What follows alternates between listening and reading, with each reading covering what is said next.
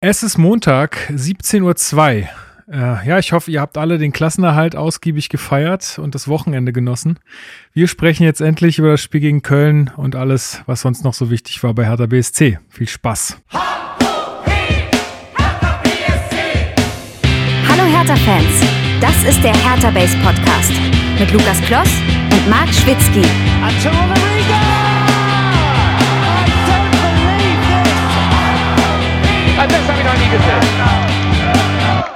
Erstmal guter Morgen äh, für alle und Glückwunsch zu euch. Ihr bleibt auch erstklassig, ja. Muss man nicht äh, über die zweite Liga berichten, also toi, toi, toi. ja, gestern war es ein schöner Abend. Äh, erstmal ein riesen, also erstmal die Wetter hat auch gut mitgemacht hat, weil die, die Terrasse war wunderschön, gute Wetter. Erstmal in diesen Kreis die Stab, andere Seite die Mannschaft, dann jeder hat zum Essen gegangen, dann irgendwann Musikbox äh, aufgetaucht und ich kann nicht nur eins sagen, ich habe bis zwei da gesessen und wie lange die ganze Party und die gute Laune äh, geblieben, das kann ich nicht sagen, aber ich glaube außen, ich und Maxi, alle schläft noch. Und damit herzlich willkommen zum Hertha Base Podcast. Ja, wir schlafen nicht mehr. Äh, wir haben am Wochenende aber auch, glaube ich, so ein bisschen, bisschen alle gefeiert innerlich, äh, zumindest wenn wir es nicht in, in Person vor Ort machen konnten, dann via Zoom und so weiter. Also zumindest wir bei Hertha Bess haben uns einmal gesehen, um den Klassenerhalt dann zu feiern. Und äh, das möchten wir natürlich jetzt auch mit euch hier zusammen nochmal im Podcast tun, zumindest äh, wie der Weg dahin war. Und wie immer begrüße ich natürlich unseren Fanexperten Marc Schwitzky. Ich grüße dich. Hallo. Ich grüße dich. Hi. Na, alles fit? Ja, fitter als letztes Mal auf jeden Fall. letztes Mal waren wir alle so, ja, ja letztes Mal ein bisschen ausgelaugt, würde ich sagen. Jetzt ist man, jetzt hat man, jetzt sind die Akkus wieder aufgeladen, würde ich langsam sagen. So ist es. Aber Paldada hat ja auch gesagt, ihm ging es ähnlich. Also da werden wir vielleicht später noch zu kommen. Genau, und äh, als dritten heute in der Runde haben wir unseren Teampsychologen, Mentaltrainer und den Mann für die ganz deepen Texte bei Hertha Base, Niklas. Ich grüße dich. Servus, ich grüße euch. Ähm, gut, ja, dann starten wir wie immer rein äh, mit ein bisschen Feedback von euch, denn äh, wir haben uns, also erstmal nochmal, es ist ja jedes Folge, jede Folge dasselbe, aber das ist doch ja. Wahnsinn. Es ist einfach ohne, ohne Spaß der absolute Wahnsinn, dass uns jede Woche so viele Nachrichten erreichen. Das ist echt richtig geil. Und deswegen äh, lese ich sie immer vor, beziehungsweise erwähne euch gerne. Und zwar Kimili 1892 hat uns eine iTunes-Rezension hinterlassen und bedankt sich ganz lieb, dass wir den Podcast hier mal machen. Freut uns sehr. Äh, Andreas hat auch geschrieben, der ist äh, 62er Jahrgang. Er meint, er meint vielleicht etwas ältere, ältere Generation, die den Podcast hört. Mag sein, mag sein. Also zumindest die Spotify-Daten sagen das, ja. Ähm, sein erstes Spiel, hat er geschrieben, war tatsächlich Roter Stern Belgrad gegen Hertha im verregneten Olympiastadion, als er 17 war. Äh, also, also, schon ein bisschen her. Ähm, und er hat uns erst im letzten Jahr entdeckt. Aber ey, Andreas, äh, ne, lieber später als nie. Wir freuen uns auf jeden Fall, dass du Spaß hast, diesen Podcast zu hören. Dann ähm, haben wir eine Nachricht auf Twitter bekommen vom Dichter 1892. Ich finde es geil, dass immer die Leute hier diese Zahlenfolge dann noch dahinter packen. Kann man mhm. einfach gut machen. Hast du, nee, hattest du mal, ne? Marc? Hatte ich mal. Hattest Hatte du ich mal. mal. Ja. Ähm, ja, genau. Dichter 1892 schreibt, ähm, ähm, ach genau, der hat, äh, der hat uns geschrieben, dass er zum ersten Mal überhaupt einen Podcast ja. gehört hat. Und das durften dann sogar wir sein. Also das ist natürlich eine große Ehre. Ja, vielen Dank. Und äh, über Instagram haben uns geschrieben, äh, Robin aus Köpenick, der hält wie Alex da die blau-weiße Fahne hoch. Das ist sehr, sehr löblich. Giovanni äh, hat uns geschrieben, dass er vor allem die letzte Folge sehr authentisch fand. Ähm, und also ich habe auch so den Eindruck gehabt, das war das allgemeine Feedback, dass ähm, extrem. Also ich hatte so ein bisschen Angst, dass, dass das so ein bisschen komisch rüberkommt oder dass das irgendwie so scheiße ist, dass wir jetzt so völlig durch sind mit den Nerven, aber es schien ja vielen so zu gehen und da haben sich viele wiedergefunden. Also insofern äh, vielen Dank da auch fürs Feedback. Ähm, und äh, Cedric äh, hat uns auch geschrieben, der hat geschrieben, dass er uns Anfang über, äh, anfangs überhaupt nicht so gern gehört hat und er gar nicht wusste so richtig warum. Aber Echt? ja, aber jetzt, aber jetzt hört er uns wohl immer und kann, weiß gar nicht mehr, was er machen soll, wenn die Folgen vorbei sind. also, ah. Grüße ins Münsterland, sage ich da. Und ja, zum spannend. Abschluss, und zum Abschluss ähm, gab es noch eine Mail von Bidi Und der hat uns bayerisches Bier angeboten, weil uns ja letztes Mal Flensburger Bier angeboten wurde. Und er meint, äh, das bayerische Bier wäre zehnmal besser. Ähm, Bitte lass uns aber nicht in diese Diskussion einsteigen. Ich finde das schon immer in der WhatsApp-Gruppe schlimm. ja, pass auf. Ich, also ich würde Rum aus Flensburg nehmen und Bier aus Bayern. Weil der Flensburger Rum, ist das so ein Ding, ja? Ja, ist ein Ding. Ist auf jeden Fall ein Ding. Okay, okay. Ich glaube, als ähm, standhafte Exklave von Hertha in Bayern oder in Franken, genauer genommen, Ja. ähm, ich bin ich darum. dafür prädestiniert, diesen angebotenen Kasten anzunehmen. Also, Das ist so, tatsächlich, ja. Ja, ja, er wohnt nämlich. so will es das Gesetz. Mark kriegt es Flensburg nach Greifswald. Und Stimmt. Rostocker kommt zu mir auch vielleicht. Nee. Das, äh, Also dazu auch noch mal kurz, ich finde, also ich finde es äh, super lieb und ich finde es irgendwie total schön, dass, äh, dass die Leute uns da auch anbieten, was zu schicken und so. Aber ihr merkt schon, wir sind hier komplett über Deutschland verteilt, ja, Greifswald, ähm, Bamberg, äh, hier Berlin. Also es würde irgendwie immer nur einen von uns erreichen und das wäre dann doch irgendwie ein bisschen schade, beziehungsweise wäre das irgendwie dann ein bisschen ungerecht, glaube ich. Ähm, Wobei, wir können das wahrscheinlich mittlerweile echt so hinbekommen. Äh, wir haben ja mittlerweile echt einige HörerInnen irgendwie tatsächlich jetzt am Start. Und äh, da geht bestimmt sicherlich in der Kiste nach Brei in Breisgau zu Marcel und Bamberg und weiß wir nicht, äh, Köln haben wir auch noch. Stimmt, wir, Äh, also wir also- sind wirklich richtig verteilt, ja. Also wir waren zwischenzeitlich sogar international. Also das, äh, das ist schon, das Team ist echt ein bunter Haufen. Also, ich mache mal ein Angebot, ja. Ich glaube, dass wenn, dass wenn diese, dass wenn diese scheiß Pandemie äh, überwunden ist und dass wenn wir geimpft sind und dass wenn persönliche Treffen in größeren Gruppen wieder äh, erlaubt sind, dass wir, oder das habe ich jetzt zumindest mal so selbst beschlossen und es abgesprochen zu haben, hätte ich voll Bock, mal einfach ein Treffen zu machen mit allen, die Bock haben, auch die Hertha Base lesen, die Hertha Base hören, einfach sich mal zu, zu einem Hertha-Spiel in der Kneipe irgendwo zu treffen. Dann kommen halt die Leute auch aus Deutschland mal angefahren, das hatten wir eh mal vor. Ähm, Dann aus wie auf der Gamescom, du, wenn alle rankommen, sag ich dir. ja, aber ja, dann können, ich dann glaube, können so Alex und ich nicht. endlich unseren Wetteinsatz einlösen und Äh. ähm, alles ist die Sekte laut Rappen dafür, dass unsere Dann verlasse ich kurz den Spotify-Playlist. Raum. über 100 Follower hat- bekommen hat. Ja, wie gesagt, wir haben ja letztens auch äh, gesagt, dass äh, Steven mittlerweile wahrscheinlich überall in jeder Kneipe Berlins so ein Hinterzimmer hat. Genau. Ähm, dementsprechend haben wir wahrscheinlich immer irgendeinen Raum, um uns äh, zu treffen. Genau. Aber wir haben ja sowieso mal gesagt, zu irgendeinem Jubiläum ähm, müssten wir eigentlich auch mal so eine Hertha Base Live-Folge machen oder so. Das ist ja jetzt immer mehr so ein Ding, dass Podcasts auch live äh, gemacht werden. Äh, vielleicht finden sich ja auch äh, ein paar Leute, die sowas auch äh, mit unserem Podcast machen wollen.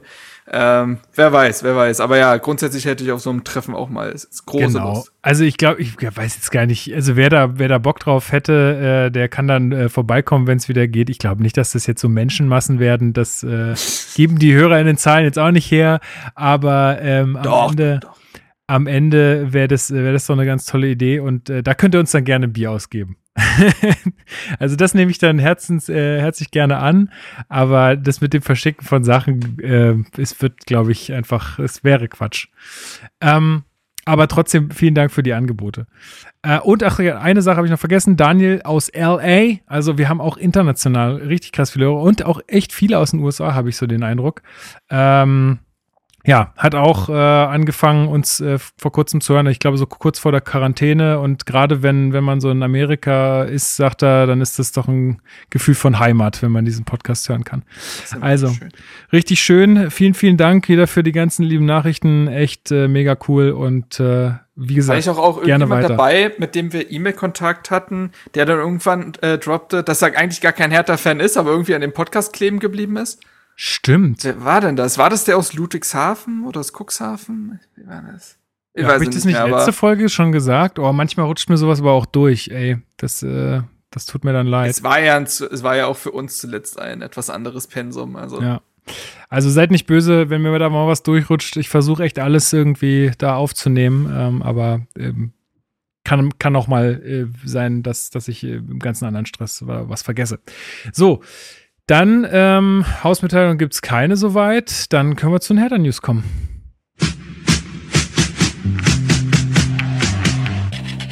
Hertha News. So, Hertha News. Rune Jahrstein verlängert bis 2023, Niklas. Was ist denn das für ein Zeichen für den Körper? Äh, kein gutes tatsächlich.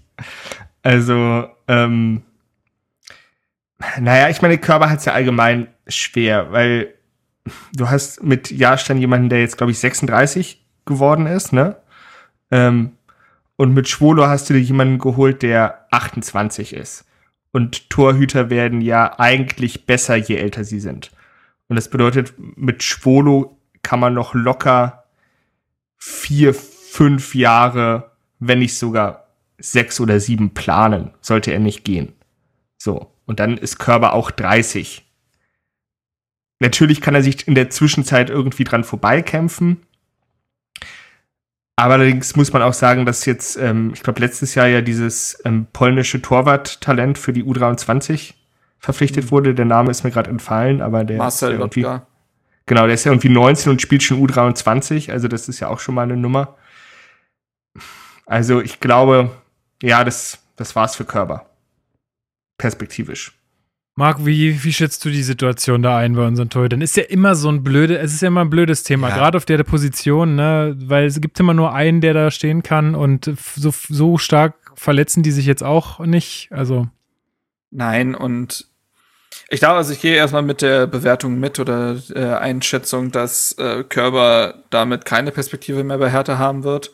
Das ist natürlich schade, weil es gab ja auch dieses Ein Tag mit, äh, wo man gesehen hat, dass das ein sehr sympathischer äh, geselliger Junge ist, ähm, der sicherlich auch Bock gehabt hätte und der in seinen zwei Jahren bei Osnabrück bewiesen hat, dass er auf Profiniveau auch mehr als nur bestehen kann. Der war, glaube ich, der beste Drittligatorhüter in deren Aufstiegssaison.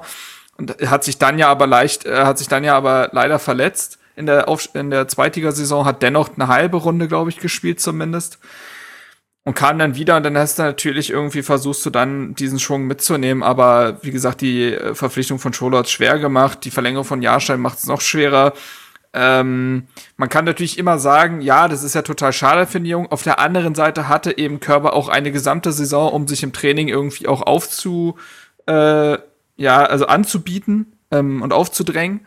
Und äh, es gibt ja diese Trainingseindrücke. Und da wird ja in der Bewertung eben zu, äh, zustande kommen sein, dass man sagt, nee, dann behalten wir lieber Jahrstein noch für weitere zwei Jahre. Ähm, das scheint uns die sichere Nummer zu sein. Das macht man ja nicht, weil man Körper nicht mag, sondern weil anscheinend das Leistungsgefälle so ist. Und ja, es gab zuletzt, in den, also es gab auch in den letzten Jahren äh, so ein paar äh, Talente, die ja dann äh, es nicht geschafft haben. Beispielsweise Dennis Marsch, ne, der ist zum FC St. Pauli gegangen. Aber der spielt da jetzt auch, ne? Den habe ich in der Konferenz in der zweiten Liga, habe ich den gesehen. Naja, ja, der hat jetzt sein, der hat jetzt tatsächlich äh, sein allererstes Spiel gemacht für die. okay, ähm, da ich was zu. Dementsprechend äh, trügt der Eindruck da eventuell ein wenig. Ich weiß nicht, ob ich glaube, es war jetzt nicht aufgrund der verletzten Situation, sondern eher, dass man gesagt hat, der Junge hat äh, gut mitgemacht und deswegen schenken wir ihm jetzt mal einen Einsatz. Übrigens auch etwas, was man sich für Körper überlegen könnte fürs Hoffenheim-Spiel. Mal sehen. Ähm, also sprich auch da bei Dennis Smarsh wurde gesagt, äh, jetzt gibt man dem Smarsh da keine Chance. Äh, das ist doch so ein großes Talent der hat sich bei Zweitiges St. Pauli auch nicht durchgesetzt. Dasselbe mit Luis Klatte, der zu Rostock gewechselt ist, wo man auch gesagt hat, Jugendnationalspieler, auch ein tolles Talent. Der ist da äh, die Nummer zwei. So, äh, teilweise nicht mal das. Also dementsprechend ist es immer so ein bisschen immer gefährlich zu sagen, nur weil jemand U-Nationalspieler ist, ist der gleich das größte Talent. Das haben wir in den letzten Jahren ja immer wieder gesehen und das gilt auch für die Torhüter. Dementsprechend würde ich es Nils Körber extrem wünschen, dass der, äh, dass der im Sommer eine neue Herausforderung findet. Ich kann mir vorstellen, dass Zweitligisten, je nachdem, weiß man muss ja immer so ein bisschen das Gefälle abwarten. Ne? Bei Torhütern ist ja so ein Stühlerücken oft und so. Ähm, ich kann mir vorstellen, dass ein Zweitligist Interesse an dem hat, dass er sich beweisen kann. Der ist immer noch jung für einen Keeper. Und wer weiß, äh, man hat es zum Beispiel mal bei Marius Gersbeck gesehen, dass das in eine total richtige Richtung gehen kann, der bei Kaisers, äh, Kaiserslautern sage ich schon, äh, fast äh, Karlsruhe ähm, ja eine überragende Saison spielt und zu den besten Torhütern der zweiten Liga gilt. Sascha Burchardt hat seinen Wechsel zu Fürth auch gut getan. Also der spielt vielleicht bald sogar tatsächlich erste Liga. Das ist eigentlich auch ganz lustig. Ähm, sprich, das ist nicht das Ende und das kann da immer noch eine sehr positive Bahn verlaufen, die Karriere. Ja, würde ich auch so sehen. Obwohl ich sage, als dritter Torhüter in der Bundesliga, oh, ich weiß nicht, ob du da bei so vielen Zweitligisten eine Chance auf einen Stammplatz kriegst jetzt äh, direkt. Also höchstens, also entweder müsstest du dann auch wieder in die zweite Reihe und dich dann vorkämpfen. Ist halt immer verdammt schwer auf dieser Position und das wissen die ja auch alle. Also das ist äh, nun mal, wie es ist. Äh, Rune Jahrstein wurde ja auch äh, in Aussicht gestellt, dass äh, er so ein bisschen auch danach, nach seiner aktiven Karriere noch bleibt. Habe ich das richtig in Erinnerung? Also, dass er so ein bisschen, äh, dass er dann irgendwie einen anderen Posten im Verein übernimmt? Ich glaube, War, war da nicht mal was? ich glaube, da Torwarttrainer suchen wir doch, oder? ja, zumindest ist äh, ähm, ein bisschen was frei geworden, ja. Ich glaube nicht, dass das, ähm, dass das jetzt in der offiziellen Meldung stand. Nee, das glaube ich auch nicht, Ähm, aber so, dass man das sich Naja, klar. zusammenreihen also wenn jemand, könnte. wenn jemand mit 36 verlängert um zwei Jahre, äh, um dann mit 38 dann wahrscheinlich auch seine Karriere zu beenden, so schätze ich das jetzt erstmal ein, ähm, wird die Möglichkeit sicher bestehen. Ich, klar, es besteht immer auch äh, die Chance, dass so jemand dann in die, in dem Fall norwegische Heimat zurück will. Das kann immer sein. Aber ähm, ich glaube, Jahrstein geht's sehr gut hier. Seine Kinder sind hier, ich weiß nicht, ob die hier geboren sind, aber sie sind mit Berlin sozialisiert worden. Ist ganz lustig übrigens, mein Bruder macht gerade sein FSJ. Ähm, und der ist äh, an der Schule von Jahrsteins Kindern. Ach so. Äh, so eine skandinavische Schule. Ach, ähm, genau. Er hat aber überhaupt nichts mit Fußball im Hut, deswegen ist ihm das sehr egal tatsächlich. Aber naja, irgendwas ist immer. Nee, aber ähm, dementsprechend, wer weiß. Ähm, Jahrstein ist jemand, der sich sehr verdient gemacht hat für den Verein, der dann seine Karriere beenden würde mit neun Jahren in Berlin. Das ist schon krass, ne? Das ist, Das ist krass. Das hätte wahrscheinlich auch keiner gedacht, weil der jetzt nicht in einem jungen Alter eben nach Berlin kam. Und äh, ja, ist eine schöne Geschichte. Ne? Hat sich lange äh, an Thomas Kraft nicht vor, äh, ja, kam, da nicht vorbei, nicht durchsetzen können. Hat es dann geschafft, als Kraft sich verletzt hat. Dann war das immer noch äh, relativ lange so eine schwebende Nummer. Und äh, dann hat er sich ja wirklich auch dann unter Joel Petri zu einem der besten Keeper der Bundesliga teilweise gemausert. Es gab echt so Hype-Serien, wo man gedacht hat, äh, also bis auf Manuel Neuer sieht man da nicht mehr so viel, was besser ist. Ähm, hatte dann natürlich aber auch seine Schwächephasen, weshalb ja auch dieser Transfer dann von Scholo zustande kam. Aber als Nummer zwei, das hat er ja auch in dieser Saison bewiesen, wenn es dann eng wird, perfekter Mann. Ja, und ich glaube, also ich weiß nicht genau mal, wer es war, aber ich von den Verantwortlichen, also jetzt Arne oder, ähm, oder ob es Paul war, aber die haben auch gesagt, dass er auch ein wichtiger Typ für die Kabine ist zum Beispiel. Das kann ich mir auch gut vorstellen. Und ich glaube, diesen Fehler begeht man nicht nochmal, dass man auf einmal so viele ähm, Spieler gehen lässt oder ziehen lässt, die da irgendwie in der Kabine ähm, eine wichtige Rolle spielen. Irgendjemand von euch hat sein Fenster offen. Ich finde das immer sehr nervig, wenn irgendwie Vögelgezwitscher im Hintergrund ist. Ähm, Das in bin Podcast- ich wohl. Ich mach's kurz zu. Ja, danke dir. Ähm, genau. Ähm, ja, dann ist, aber das, das war, das ist doch, äh, das ist doch alles, was wir zu Jahrstein sagen können, glaube ich, zu dem Zeitpunkt. Ich würde aber trotzdem gerne noch mal die Leistung der Torhüter diese Saison hervorheben. Ja, gerne. Ja, ich weiß nicht, ähm, irgendeiner von euch hat das, glaube ich, gesagt, als Schwodo verpflichtet wurde, so von wegen so ein guter Torwart holt dir, also sichert dir drei, vier Punkte in der Saison.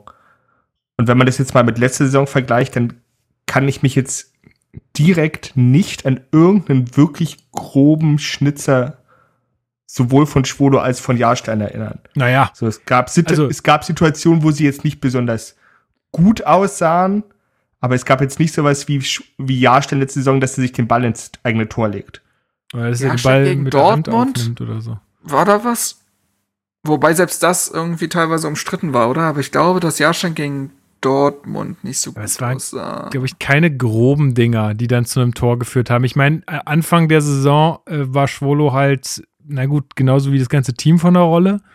Ne, also da, da hatte, deswegen kam ja der Wechsel dann auch irgendwann zustande, ähm, dass man dann gesagt hat, okay, der, der hat halt irgendwie uns nicht diese, diese Sicherheit gegeben, die wir gebraucht haben. Und das hat ja dann Jahrstein in dem Moment ganz gut, ähm, äh, ja, ganz gut gemacht. Und jetzt im Endspurt und gerade jetzt in diesen Spielen ähm, nach dieser Quarantänephase, glaube ich, war Schwolo auch einer, der uns auf jeden Fall Punkte festgehalten hat da. Und das ist äh, extrem wichtig gewesen, glaube ich, ja. Ich glaube, man sieht jetzt auch, was Paul Dada eben meinte mit diesem Torhüterglück und so. Schwolo hat jetzt eine andere Aura Komplett. als äh, als davor und das ist genau das. Das gibt, dieser Verbund wirkt einfach sicherer, auch mit den Innenverteidigern im Zusammenspiel und so. Es ist, ich fand Schwolo schon immer gut als Menschen und auch als Kommunikator. Wir erinnern uns noch an die Sommervorbereitung, wo alle gesagt haben, also wo wir die Testspiele gesehen haben und gesagt haben, außer Schwolo redet da niemand auf dem Feld. Mhm. Ähm, und da hat, war er schon immer gut und da hat er sofort irgendwie versucht, eine Führungsrolle einzunehmen. Und wie gesagt, dieser Mannschaft mangelte es oder mangelt es vielleicht auch noch an solchen Persönlichkeiten. Und ich kann mir vorstellen, dass er jetzt sehr gestärkt aus der letzten Saisonphase hervorgeht ähm, und äh, eine prägende Persönlichkeit sein kann und so eine Rolle einnehmen kann, eben wie bei Freiburg, die er vorher hatte. Es hat vielleicht länger gedauert, als man es angenommen hatte. Wie gesagt, die erste Phase war ja auch nicht so, wo du gedacht hast, um Gottes Willen, was haben wir uns da verpflichtet? Das war jetzt nicht wie äh, der berühmte Kubek bei Augsburg, der jedes Spiel sich ein Ei gelegt hat, gefühlt. Ähm, so war es ja nicht. Und äh, jetzt kann man, glaube ich, sehr beruhigt sein, was diese ganze Torhüter-Personalie angeht. Wie gesagt, selbst wenn Körber dann gehen sollte, hast du einen Marcel Lotka, ähm, der da äh, jetzt auch nach, ich glaube, der ist äh, auf Schalke dabei gewesen, aber halt als dritter Torhüter, der so ein bisschen das Training mit, also die äh, das Aufwärmen mitgestalten sollte, dadurch, dass Hofstedt äh, verletzt war. Also der aber anscheinend auch schon integriert ist in diesen Verbund und ja. Ja, ist doch super. Gut, dann, ähm, ich meine, die Meldung ist irgendwie so ein bisschen hinfällig, aber Piontek äh, ebenfalls Saison aus. Ähm, ja, damit Es war ist ja nicht, auch ziemlich sorry, klar. es ist tatsächlich nicht hinfällig, weil ähm, es ihn ja auch die EM kostet. das ist richtig, ja. Genau. Und das ist natürlich für einen Spieler als Einzelschicksal. Wir, wir Fans mögen jetzt vielleicht gerade nicht über eine EM nachdenken und wollen das alles nicht und so. Für einen Spieler ist das aber immer noch die größte Ehre für die eigene Nation, in einem großen Turnier auflaufen zu dürfen. Und ähm, dass sich das für ihn erledigt hat, plus dass er jetzt auch gegen Köln nicht mehr, also der hat sich das Spiel ja im Krankenhaus angeguckt und konnte nicht mal bei der Mannschaft sein. Das ist schon bitter. Also Ja, sicher. Trotzdem, ähm, ja, jetzt für, für Hertha macht es jetzt nicht so einen Unterschied, für ihn persönlich sicherlich schon. Ähm, wobei du hast es ja auch gerade schon angesprochen, wo man generell mal überdenken müsste, ob das jetzt sein muss. Ähm, genau, dann, äh, Niklas, hast du noch irgendeine, irgendeine Geschichte, die Hertha bewegt hat jetzt in der letzten Woche, außer das Spiel? Nee, eigentlich nicht. Nee, gut, dann machen wir mal weiter mit der Spielanalyse.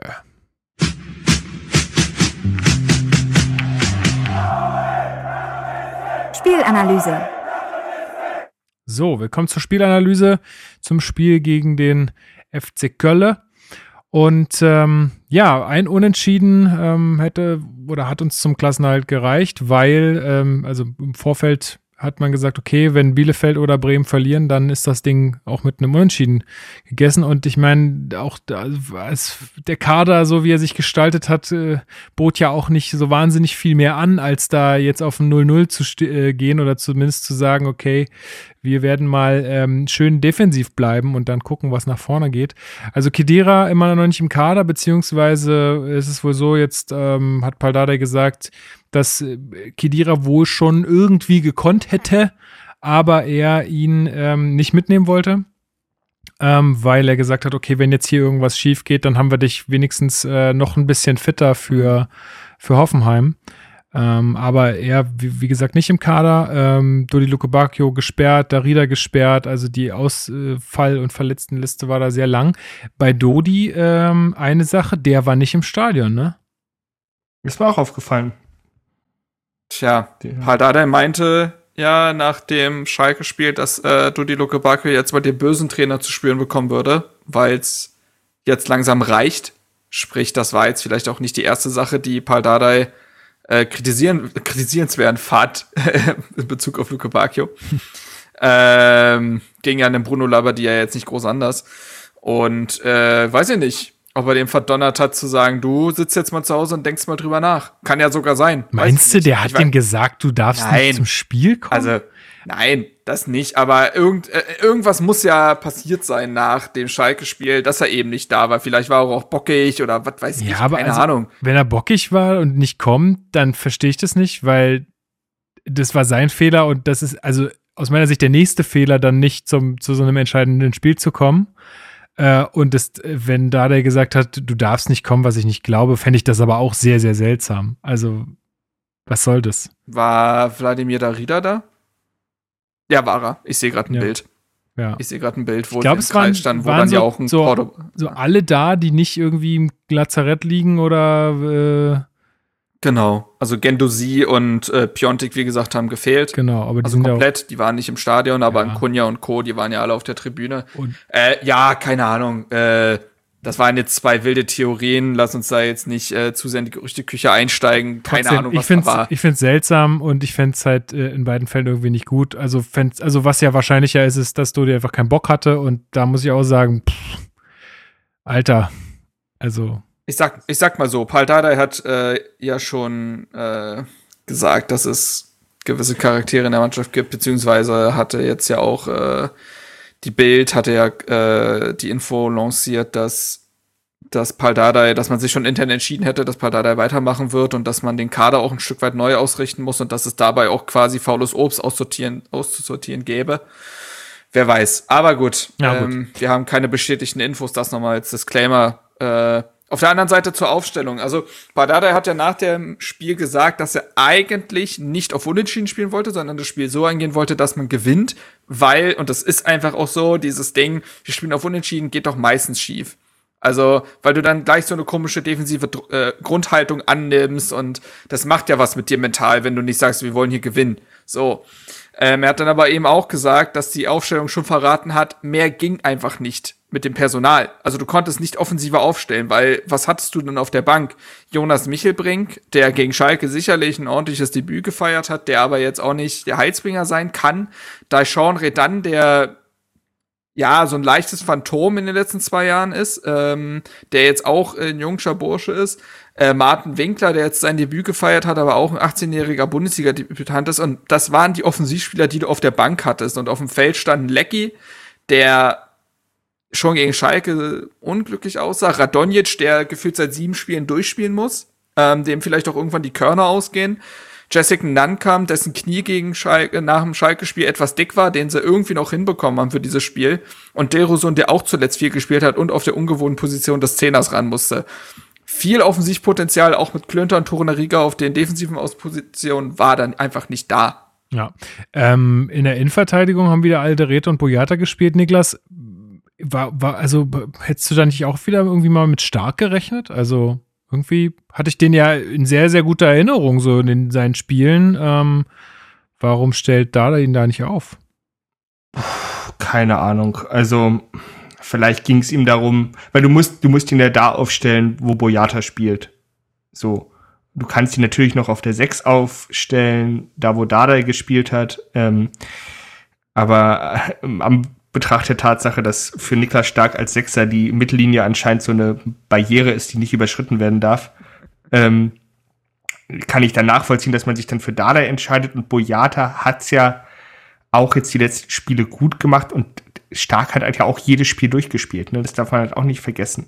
Genau zum Beispiel wie Piontek, was zum Beispiel auch untergeht. Ich meine, er hat jetzt keine überragende Saison gespielt, aber der hat jedes Spiel gemacht. So, natürlich nicht immer von Anfang an, aber deshalb kann ich da verstehen, dass man sagt, okay, Stark, ähm, wir, wir bringen dich erst zur Halbzeit oder etwas später und auch jetzt unter diesem Aspekt, weil, weil jetzt sagen wir, jetzt hätte man ja das und das machen können, weil wir Hm. schon daran gehen, okay, wir haben den Klassenhalt sicher, aber das war ja damals noch überhaupt nicht klar. Und deshalb Ja. äh, gibt es auch extrem viel Sinn, wenn er dann halt sagt, okay, Sami, ich setze dich jetzt noch mal auf die Bank, du spielst Mhm. nicht, damit ich, damit im Endspiel ich wirklich mit der allerbesten Elf Ja. ähm, überhaupt rankitten kann. Das war noch für, ein- für mich auch komplett nachvollziehbar.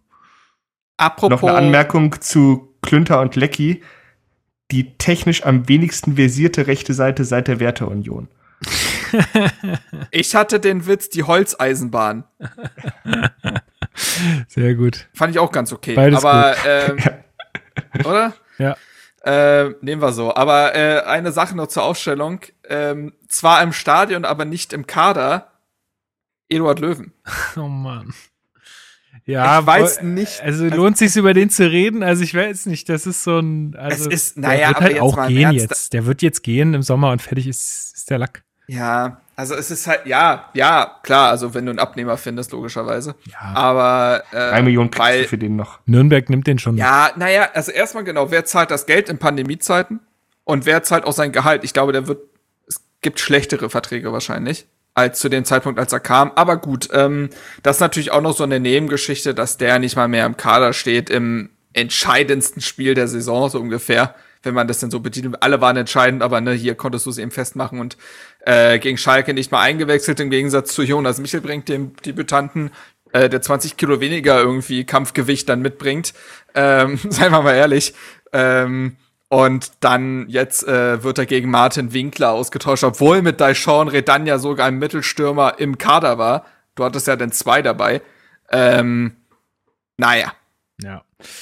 Ähm, vielleicht auch noch eine Sache zu Köln. Ähm, bei denen ist ähm, Hector ausgefallen, was glaube ich ein ziemlich wichtiger, wichtiger Punkt ist, weil das, glaube ich, noch so der einzige Spieler ist, der da so richtig äh, Alarm machen mhm. kann. Ähm, also auf jeden Fall hat sie es getroffen, muss man, äh, muss ja, man sicherlich ja, sagen. Ist ja auch der Kapitän. Genau. Ähm, also es war sicherlich nicht förderlich für die. Äh, übrigens verspreche ich an dieser Stelle, dass wir das mit äh, unseren äh, Gastbeiträgen hier, die wir ja auch schon teilweise hatten, äh, zu den gegnerischen Mannschaften auf jeden Fall weitermachen. Das war jetzt einfach aufgrund dieser engen Taktung der ähm, Podcasts und auch Spiele einfach nicht möglich für mich. Aber ich finde das äh, eine gute Außerdem Sache. waren wir jetzt im, wir waren jetzt im Quarantäne-Trainingslager. Ähm, und da können wir jetzt natürlich keinen in die Bubble lassen. Nee, genau.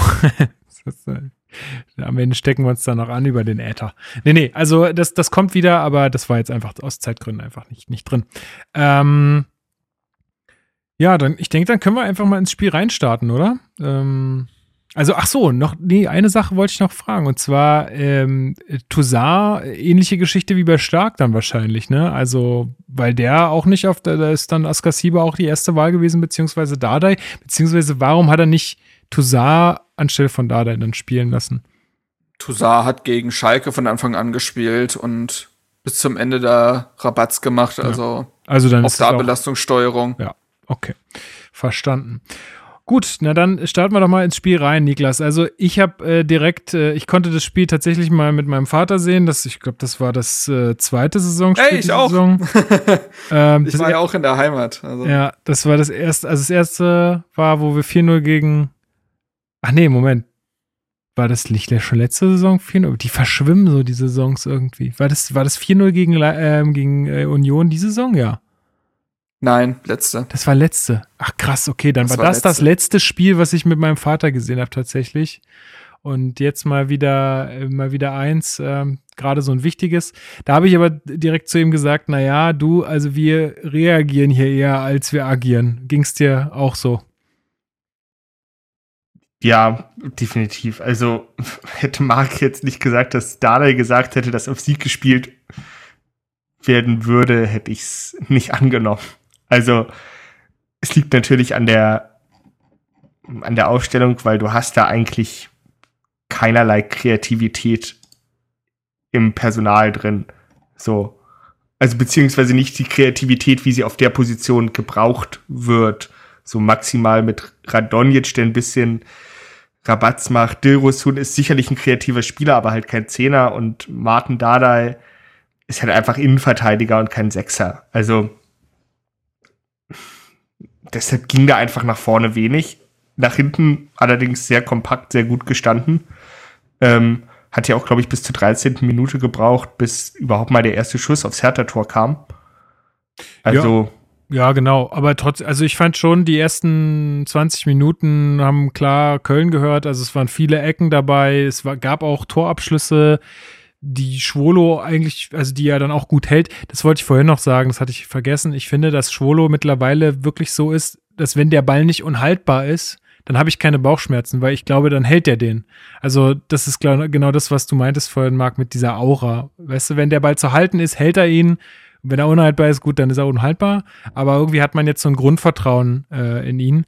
Und äh, das war jetzt auch in, die, in diesem Spiel wieder, wieder der Fall. Also er musste jetzt auch nicht den unhaltbarsten Ball rauskratzen, aber wenn er da sein musste, war er da.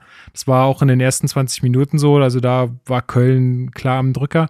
Eine, ähm, Minu äh, eine, eine Sache in Minute 13 äh, würde ich gerne mal mit dir besprechen, Marc. Und zwar, da sieht Boyata äh, die gelbe Mhm. Karte für ein Foul im Mittelfeld, wo er aus meiner Ansicht sehr, sehr, sehr viel den Ball spielt. Und wenn man jetzt sagt, okay, ja, er geht da irgendwie zu forsch rein und nimmt zu viel Gegner mit, was ich dann immer noch nicht verstehe, aber gut, dann gibst du faul.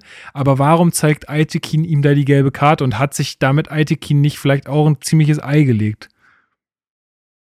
Ja, also ich war erstmal froh, als äh, Dennis Aitekin als Schiedsrichter äh, feststand für die Partie, weil ich mir dachte, naja, so viel wie da auf dem Spiel steht und so, Aitekin für mich, für mich persönlich der beste Schiedsrichter in dieser Liga. Ähm, gibt noch andere gute wie Manuel Gräfe und Co., aber ich finde Aitekin aufgrund seiner ja, Persönlichkeit und aufgrund dessen, wie er auf dem Feld, äh, wie autoritär da ist, sehr gut.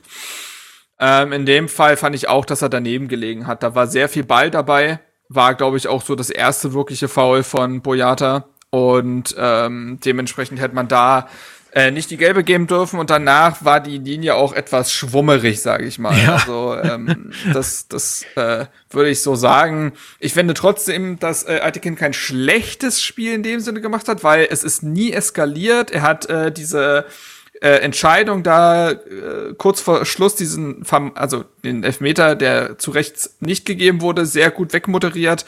Ähm, der hat einfach eine, der hat irgendwie einfach so ein Gehen, wie er auch mit Spielern umgehen muss. Aber ja, wie gesagt, die Zweikampfbewertung, die Linie dahingehend, die fand ich, die hat einen Schlingerkurs in der Partie. Ja, Definitiv. Also ging mir ganz genauso, weil du hast also bei der Entscheidung dann gemerkt, danach wusste er nicht mehr so richtig, wie, wie er jetzt entscheiden soll in vielen Situationen. Ähm, du hast es gerade angesprochen, ähm, Niklas, nach einer halben Stunde gab es dann erst die erste Torannäherung von uns. Noch nicht mal ein Torschuss, ich glaube, es gab in der ersten Halbzeit gar keinen Torschuss von Hertha.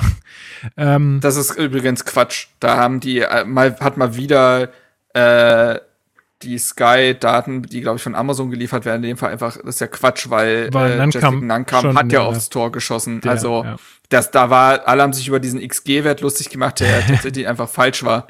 Ja, ja, ich habe ich hab auch ziemlich gelacht, als ich das dann gesehen habe. Aber mir war das auch total recht. Also, ich habe mir so gedacht, ey, wenn hier von Kölner Seite nichts anbrennt und von unserer Seite nichts anbrennt und wenn das am Ende so ausgeht, ist das voll, vollkommen in Ordnung. Natürlich nur in dem Wissen, äh, dass, äh, dass, ähm, ja, dass es dann am Ende reicht.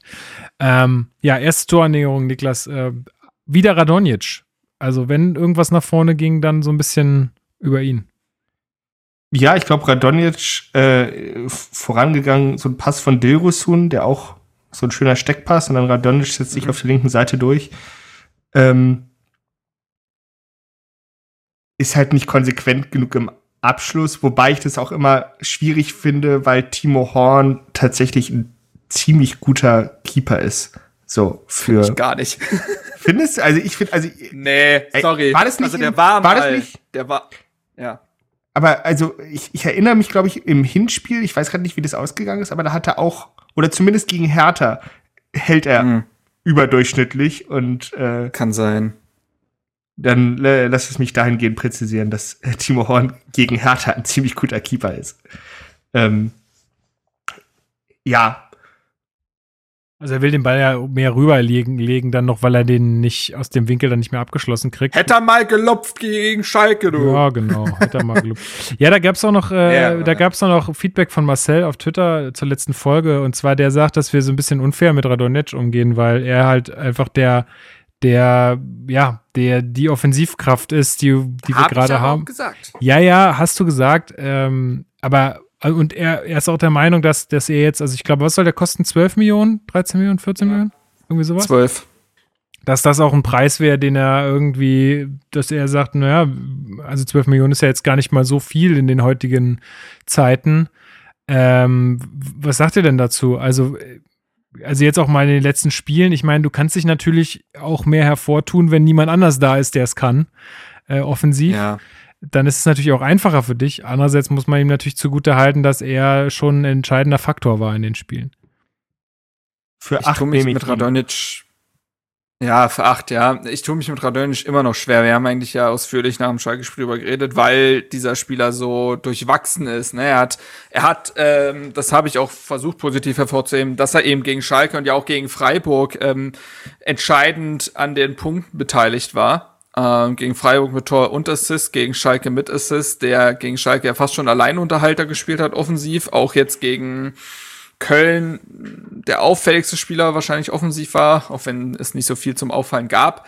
Ähm, ich, ich würde da tatsächlich komplett Paul Dardai vertrauen. Wenn Paul Dardai spürt, dass Radonjic in dieser Truppe langsam ankommt, dass er ankommt, dass er Bock hat, dass er, äh, dass er lernwillig ist, dann sehe ich, dass Paldade aus ihm noch viel rausholen kann, weil ich glaube, was Paldade schon immer gut konnte, ist ein Spieler auch eine Form von Disziplin und Effizienz an die Hand geben. Und das sind ja Dinge, die Radonic noch fehlen, der viel zu viel äh, auch schön lösen will, der Hacke Spitze 1, 2, 3 spielen will, auch wenn es gar nicht gerade die Situation dafür ist, der aber natürlich irgendwo auch Talent hat, ähm, der unfassbar schnell ist, der ähm, der Spieler binden kann, der, ich finde, auch durchaus mit nach hinten arbeitet. Das äh, ist durchaus so.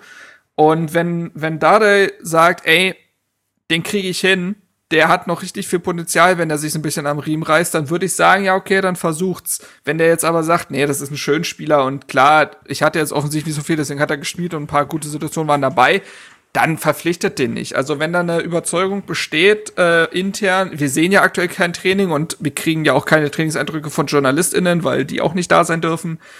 Ja, ähm, also wenn die Eindrücke stimmen, dann könnte ich mir das vorstellen. Aber auch da, wie du sagst, Niklas, vielleicht nicht für den Preis. Man darf halt auch nicht vergessen, dass wir nächste Saison locker drei Flügelspieler brauchen eigentlich. Ja, gefühlt schon, ja. Also, naja, ich meine, rechne das mal bitte durch. Ne? Wir haben Luki Bacchio, von dem nicht sicher ist, ob er bleibt. So, und der auch auf dem Flügel, oder ich, ich lehne mich jetzt mal aus dem Fenster und sage, dass Paul Dardai zumindest drüber nachdenkt, ob man ihn nicht verkaufen ist soll. Kein, ist auch einfach so. kein Flügelspieler. So. Lecky, Leckys Vertrag geht, glaube ich, noch bis 22, aber der. Nein, 21, der läuft aus. Okay, gut, dann hat sich das Fall selbst erledigt. Ähm, Radonjic geht im Zweifelsfall. Dann hast du Dilrosun, der natürlich jedem Freude macht, wenn er spielt, aber halt selten spielt. So, und dann war's das. Das heißt, theoretisch hast du zwei Leute, Dilrosun und Luke Bacchio, die, wo nicht klar ist, ob sie, dass sie tatsächlich gehen. Und eigentlich brauchst du halt, brauchst du vier, du brauchst eigentlich zwei auf jeder Seite und Radonic kann beide Seiten bespielen, das ist gut. Und eigentlich brauchst du noch dann Sagen einen mehr. Ja. Sagen wir mal so, es gibt Gründe, warum Paul Dada sich für ähm, ein 3-5-2 entschieden hat als erste Formation, ähm, weil es eben diese offensiven Flügelspieler nicht gibt. Ähm, aber vielleicht zurück zum Spiel. Ähm, ich finde, dass, wie gesagt, also äh, Köln gehörten die ersten 15, 20 Minuten. Danach war es für mich sehr zerfahren. Komplett. es war äh, so furchtbar der, anzusehen.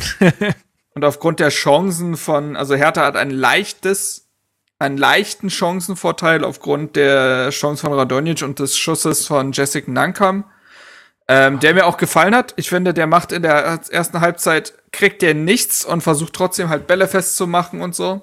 Ähm, von Köln gab es die Szene von Rex Bitschei in der 17. meine ich, wo Schwolo ganz gut hält. Der ist jetzt aber auch keine hundertprozentige oder so ähm, ja, zerfahren und unansehnlich und aber eigentlich auch das Spiel, was Hertha ja ein Stück weit haben wollte. Komplett Hertha wollte, du hast auch gemerkt, die wollten das Spiel auch nie in irgendeinen Fluss kommen lassen. Also die haben sich bei jeder Situation, wo es möglich war, immer ein bisschen mehr Zeit gelassen, als es vielleicht nötig gewesen wäre und haben einfach versucht, dem ganzen Spiel nie irgendwie ja, nie, nie so einen Flow zu geben. Also, so dass Köln in keinen Flow kommen kann äh, und das Spiel gar nicht irgendwie so an, an, an Hitzigkeit gewinnt oder so, sondern es war einfach Hauptsache, das Spiel kaputt machen und äh, ja, hier gar keine, keine Sachen entstehen lassen.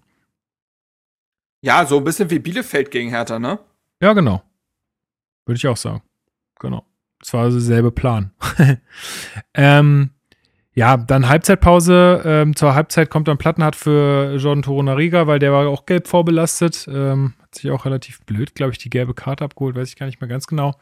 Äh, auf jeden Fall kam dann Plattenhardt rein. Ähm, ist jetzt aber auch die etwas defensivere Variante, würde ich sagen, weil Jordan ja dann doch schon ganz gerne mal vorne auftaucht. Ähm, und aber nach der Pause, oder ich finde in der zweiten Halbzeit, weil du jetzt auch sagtest, ein leichtes Chancen-Plus für, für uns in der ersten Hälfte, boah, weiß ich, habe ich jetzt gar nicht so, so gesehen, aber in der zweiten Halbzeit fand ich, war Köln nochmal, also hatten die nochmal ein paar Situationen mehr, wo mir teilweise echt das Herz in die Hose gerutscht ist. Ähm, also ich glaube, es gab da eine gute Kopfballchance auch von Rex Bitschei. Dann gab es noch ähm, diese Chance von Skiri, der, der irgendwie den Ball auf den Fuß kriegt und Ja, nicht, ja. nicht so richtig äh, damit gerechnet hat und dann einfach so den, den Gomez macht und den übers Tor knallt. Also da waren schon äh, einige brenzliche Situationen dabei, wo wir echt einfach auch das Spielglück hatten dann, ja, und äh, Bre äh, Bremen sage ich schon, Köln, in dem Fall das, ähm, das Spiel Pech. Ähm, ich habe hier nochmal noch mal stehen, ähm, Lecky. Also wir müssen jetzt auch nicht zu sehr drauf eingehen, weil wir gerade schon gesagt haben, aber auch in diesem Spiel, boah, also das reicht einfach nicht Szene- mehr für die erste Liga. Ja, es gab eine Szene, wo er Ismail Jakobs einfach ziehen lässt und äh, der Hertha klärt das dann irgendwie und der wird so dermaßen angeschnauzt von Boyata und Schwolo. Ähm, zum einen habe ich das Gefühl, wir sprechen immer davon, mit Lecky hat man Speed. Ich finde den ehrlich gesagt heutzutage nicht mehr, im Vergleich nicht mehr so schnell. Der, also, und man kann sich über die Statistik immer lustig machen, aber in dieser komischen Wo ist er genau? Wo ist er denn im Speed-Alarm? Wo ist er denn? ja, im Speed, ja, wo ist er? Speed-Alarm, richtig. Da ist er auch nicht. Äh, hier, Flitzer, Blitzer. Warum nennt ihr den nicht so? ist viel, Lust, viel besser. Ähm, egal, auf jeden Fall, da taucht er jetzt auch nicht mehr auf. Also er ist nicht langsam, aber er ist auch nicht. Es hat sich ein bisschen was getan in der Athletik, habe ich das Gefühl, im Fußball und äh, da wird er teilweise jetzt überholt. Und diese Handlungsschnelligkeit, das ist alles zu viel für ihn. Ähm, Internationale Schnelligkeit. so ist es nämlich. Aber, aber einfach mal ein Beispiel an Alexander Iswein nehmen. Äh, Grüße an der Stelle. Ich hoffe, mit Sandhausen reicht's. Ähm, aber ja, ähm, dementsprechend ist das auch vollkommen richtig, dass sich die Wege da im Sommer trennen. Es gab, äh, da war ja sogar Mannschaftsrat, obwohl er nicht viel gespielt hat, was er, was er zeigt, was er vielleicht auch für ein Standing in der Truppe hat. Ein guter Typ anscheinend. Aber äh, sportlich reicht das vorne und hinten nicht mehr. Tatsache. Ich habe jetzt hier noch stehen, 67. Minute, Stark und Michelbring kommen für Dilrosun und Dardai. Also ähm, Niklas, äh, irgendwie auch eine klare Ansage, ne? Defensive Stärken. Ich meine, äh, Stark ist ja dann doch äh, noch mal ein bisschen defensiver eingestellt, wahrscheinlich als Dardai dann gewesen in dem, in dem Moment. Ja, aber auch, auch spannend, dass, äh, dass Dada halt Bichelbrink eingewechselt hat, ne? Also natürlich kann das was mit der Kraft von Dilrosun zu tun gehabt haben. Aber schmeiß mal so einen, wie alt ist er? 20, glaube ich? 19. Ähm, 19? Also schmeiß mal so einen 19-Jährigen ins Zweifel, äh, im Zweifel wichtigste Spiel der Saison rein. Ja. So, und zwar über 23 Minuten noch, 25 Minuten. Ja, ich war, ich will mir, also ich habe mich, ähm, was heißt, ich habe mich gewundert, aber ich hatte auch so ein bisschen so, boah, ey, also das ist jetzt schon ein ganz schöner Druck für den auch. So, dass, wenn der jetzt irgendwie einen Bock schießt oder keine Ahnung, das, das wäre schon bitter für den auf jeden Fall. Aber ähm, ist ja, ich glaube, er hatte einmal so einen ganz seltsamen Fehlpass äh, in- ins Leere, aber ansonsten war das ja auch ordentlich. Ja, er wurde von, äh, also Michael Brink wurde von Dada einmal ziemlich angeschnauzt auf dem Feld, wo er meinte, das ist äh, A-Mannschaft, ähm, da musst du zurücklaufen. Ich fand nämlich schon, dass Michael Brink teilweise so ein bisschen, ja, das Rück, äh, das genau, das äh, äh, Laufen nach hinten fand er jetzt in dem Spiel nicht so gut. Ähm, sicherlich bringt er die Masse teilweise eben einfach noch nicht mit, ähm, um im Zweikampf zu bestehen, aber dann laufe ich wenigstens irgendwas zu. Ja. Ähm, aber ja, gut, das ist dann so, ähm, das ähm, wird sich schon auch regeln. Äh, Wort zu Dardai. Also ob nun Dilrosun oder Michelbrink im Zweikampf ist dann auch egal. Ja, ja, klar. Ähm, aber ja, so, also ich fand, ähm, ich fand Ma- Martin Dardai auch auf der 6 gut. Der hat einfach ein gutes Aufbauspiel. Der hat Ruhe am Ball. Ähm, der hat auch im Jugendbereich öfter auf der 6 gespielt. Das ist dem also nicht völlig fremd. Und echt, also das, diese Partie hat noch mal gezeigt, wie reif der Junge ist. Also im, im defensiven Mittelfeld hast du noch mehr Gegenspieler gegen dich, die auch von mehr Seiten kommen können, weil du kannst halt auch von hinten noch mal vom Stürmer angegriffen werden. Das passiert ja als Innenverteidiger eher selten. Musst du eigentlich immer nur in eine Richtung gucken. Und auch da, finde ich, war sein Aufbauspiel sehr gut. Also ähm, hat eine 88-prozentige Passquote gehabt. Das ist mit weitem Abstand, wenn man mal Boyata aus der Innenverteidigung rausnimmt, äh, die beste Quote in dem Sinne von den Feldspielern und ähm, sehr wichtig einfach für die Stabilität. Ja, aber sonst kann man eigentlich gar nicht so viel sagen, weil es wie du schon gesagt hast, auch sehr viel harm, also es war einfach sehr harmlos, was beide Mannschaften da gezeigt haben, war einfach sehr zerfahren. 79. Minute kommt noch Seevolk für Radonjic, also auch nochmal ein eher defensiverer Wechsel, ähm, um, um das dann auch einfach über die Zeit zu bringen. Aber in der 90. Minute äh, fällt Skiri dann nochmal im Strafraum. Du hattest es vorhin schon gesagt. Ähm, das war nochmal so eine kleine Aufregersituation. Aber eigentlich, als ich die Bilder dann auch gesehen habe, habe ich gesagt, wenn der jetzt einen Elfer gibt, dann weiß ich nicht, was ich, was ich machen soll, weil das wäre echt äh, eine totale Frechheit gewesen. Äh, weil die das, also das gab wirklich eine Berührung, ja, aber die war sicherlich nicht ursächlich äh, fürs Fallen und ähm, Aitekin hat das ja auch super gelöst. Der hat, sich das sogar noch einmal ganz kurz auf dem Bildschirm angeguckt, da hat dann sofort mit dem Kopf gesagt, nee, komm, das war ja gar nichts. Äh, und alles gut und damit war, hatte die Entscheidung, glaube ich, auch sehr viel Akzeptanz bei, bei Köln. Ich, ich glaube, Skiri hatte sich da auch gar nicht so doll aufgeregt. Der war da auch, dem war auch schon klar, was, was passiert. Und in der 90. plus 1 ähm, äh, kommt, das hattest du auch vorhin schon gesagt, äh, kommt Winkler zu seinem Debüt, äh, wird eingewechselt äh, für Jessic. Äh, und ja, äh, kannst du noch irgendwas zu dem sagen? Weil ich hatte den davor nie so auf dem Schirm. Er ist, er war mal Unioner, sehe ich gerade. Pfui. und seit sechs Jahren bei Hertha, also seit er zwölf ist. Naja, ähm, gut, okay, da hat man, da, da darf man noch Fehler machen in dem Alter und ähm, aus dem 2002er Jahrgang. Also na, ich, äh, ich, ich verkneife mir jetzt sämtliche Kommentare zum Thema aussortierte Spieler bei Union aus bestimmten Jahrgängen. Oh, jetzt habe ich es doch gesagt. Ja. Ach, schade. Ja, Mensch, Freudschein, ne? Aber ja, ähm, ja ähm, hat ja auch Paldade nach dem Spiel nochmal gesagt, dass das eigentlich, also dass es für ihn total dazugehört, eben Eigengewächse, dass es vielleicht zwischendurch ein bisschen verloren gegangen ist, weshalb das jetzt besonders aufgefallen ist mit Michael Brink und Winkler, aber dass das für ihn total dazugehört und ähm, dementsprechend, ja, gute Geschichte. Wer weiß, wie es mit den beiden Jungs weitergeht. Ähm, kommt sicherlich darauf an, wer im Sommer auf der Trainerbank sitzt, was, wie sich der Kader verändert ähm, und so weiter aber grundsätzlich ein schönes Zeichen, in so einer Situation auch auf die Akademie zu setzen. Komplett. Ja, aber am Ende sprechen dann irgendwie 1 zu 12 Torschüsse doch irgendwie äh, eine klare Sprache. also ähm, Köln war, war schon irgendwie so ein bisschen aktiver, mussten sie ja auch, ganz klar. Und ähm, ja, wir haben aus dem letzten Loch gepfiffen und haben es halt irgendwie über die Zeit gebracht. Ähm, hat er ja auch am Anfang 0-0 getippt, also vor dem Spiel. Und das ist es war klar, dass es am Ende so läuft und wir hatten echt Glück, dass wir in einigen Situationen dann da nicht, nicht in Rückstand geraten, aber am Ende, glaube ich, äh, kann man da total zufrieden sein mit dem Spiel. Wie ging es euch, Niklas? Also, was, wie, wie ging es dir danach, mal abgesehen davon, dass, dass das jetzt zum Klassenerhalt gereicht hat? Es war ein äh, absolut schreckliches Spiel, aber ähm, das, das ist ja eigentlich so dieses Paradoxe, dass, es wirklich nicht ansehen, ansehnlich war, aber trotzdem total spannend. Ja. Und das hinterlässt einen dann immer mit so einem ja, unwohlen Gefühl, da, während man das irgendwie guckt. Weil irgendwie immer dieses, dieses, das, das Tor hängt in der Luft von, von Köln. Und das ist halt nie schön. Du willst ja eigentlich so, dass das Tor von Hertha in der Luft hängt, damit du halt im Zweifelsfall diese positive Entladung hast, wenn denn mal was trifft. Aber das Gegenstück ist ja, dass du die positive Entladung erst nach 90 Minuten haben kannst, wenn sie eben nicht treffen.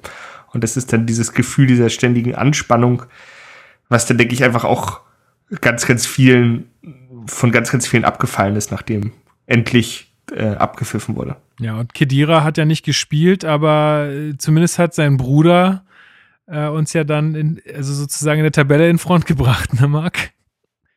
Der Mann, der sogar bald in Berlin spielen wird. Ja. Zwar für den anderen Bundesligisten aus Berlin, aber ja. Ja, es war eine süße Szene, ne, mit, ähm, mit Kunja und Kedira, die da Händchen haltend auf der, äh, auf der Tribüne saßen und die Ergebnisse gecheckt haben und sich dann herzlich umarmt haben, als dann das Ergebnis aus Augsburg durchkam. Ähm, ja, ich muss sagen, ich war, ich war da viel, richtig viel von mir ab. Das war kein lauter Jubelschrei oder so jetzt zum Ende oder so. Das war einfach, dass da fiel einfach sehr viel ab. Ähm, und natürlich war das Spiel schrecklich. Es war halt Mittel zum Zweck. Du willst halt nicht in Schönheit sterben. Zumal du auch gar nicht das Potenzial gehabt hättest, um schön zu sein. Richtig. Also ähm, dementsprechend war das ein Kampfspiel. Ich muss sagen, aus Kölner Perspektive wäre ich sauer gewesen, weil für Köln ging es ja um fast noch mehr. Also die Situation war ja brenzliger, weil die sind 17.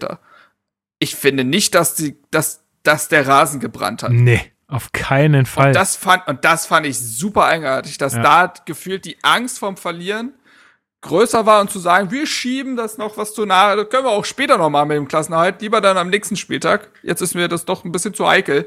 Das fand ich ein bisschen irritierend, hat Hertha aber nur noch umso mehr geholfen. Es war nicht wie gegen Schalke, wo, äh, wo du am Ende komplett zittern musstest, das war es nicht. Und trotzdem war natürlich die Anspannung riesig und der Spannungsabfall genauso nach Abpfiff. Ähm, ja, es ist, dass es durch war, dass äh, da, ich finde, in solchen Momenten wird einem auch erst noch mal so richtig bewusst, wie knapp diese Geschichte eigentlich insgesamt war. Ey, Wahnsinn. Also, das, das ist mir auch äh, erstmal wieder so bewusst geworden, als ich das dann nochmal wieder ein bisschen zurückgerechnet habe. Das war, also wir waren wirklich kurz davor, einfach äh, abzusteigen. Hätten wir, überlegt euch mal, wie viele Punkte wir jetzt aus diesen Spielen geholt haben.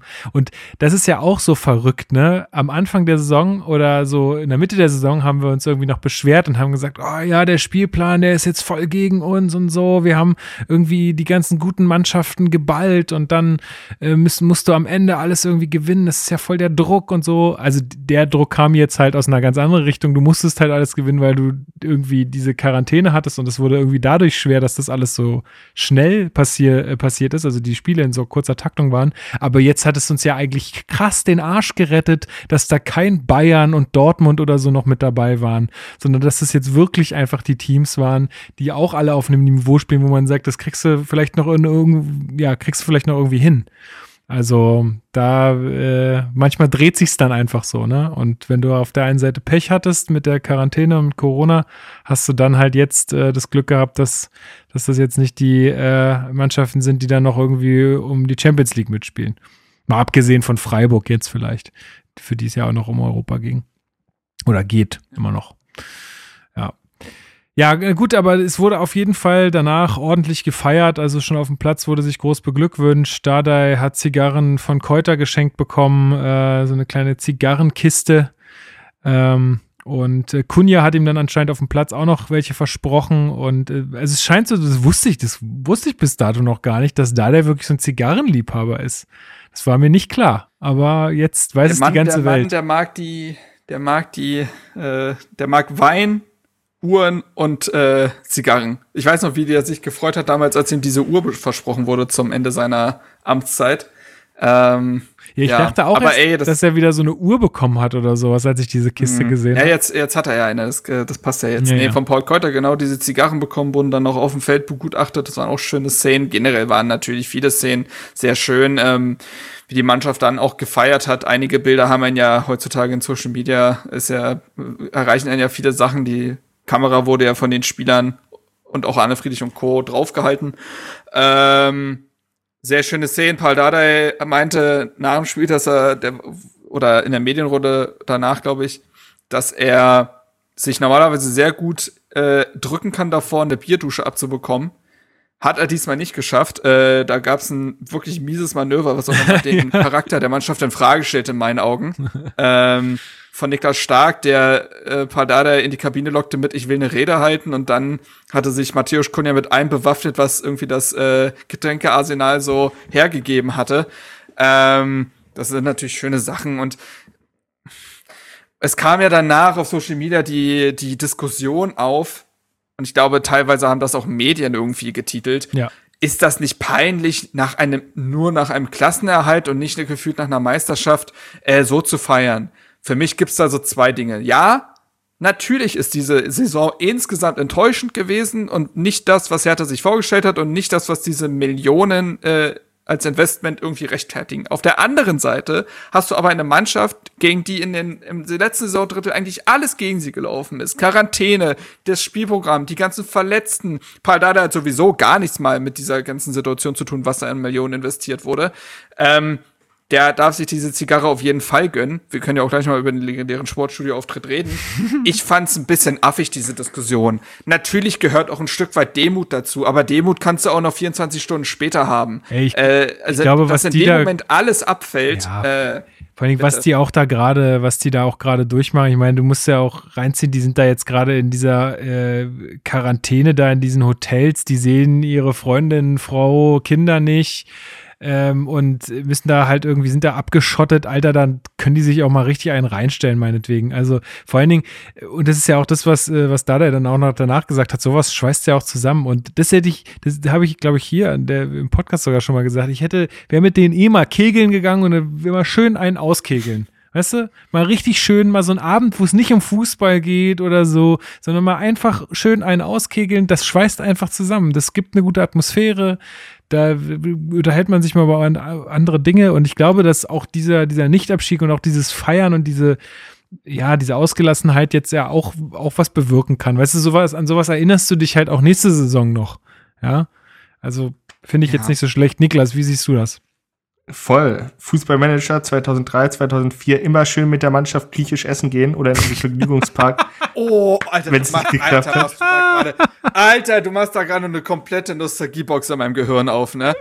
Oh Ja. mein Gott, ja. Gab's es zum Auswählen oder was? Ja, ja, ja. Ja, das ja. War fantastisch. Ja, ja. Das, war, das war der alte Fußballmanager, den ich auf, weil der hatte so einen ganz großen Privatbereich, wo du eine Freundin haben konntest, Kinder haben und dein. Sohn konnte dann, dein, dein Sohn Aktien, du konnte konntest dann, in Investieren.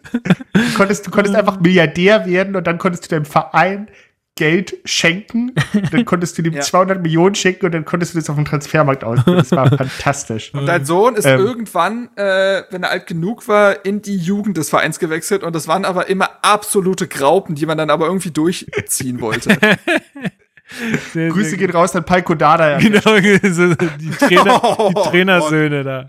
Nee, ei, ei, ei, ei, ei. Ey, nee, aber äh, zum Argument zurück. Äh, es war, Nee, also aber- Banane hat ja auch ein bisschen berichtet.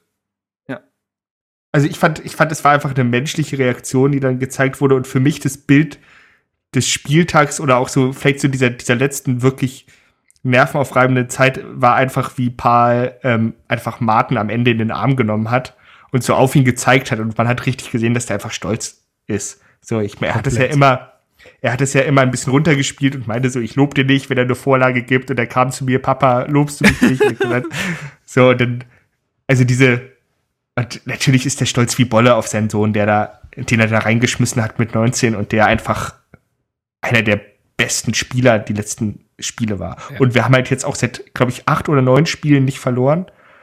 Also das ist halt auch, also wir haben natürlich jetzt auch nicht gewonnen und schön gespielt, aber er ist recht nicht, aber das muss man halt auch einfach mal anerkennen.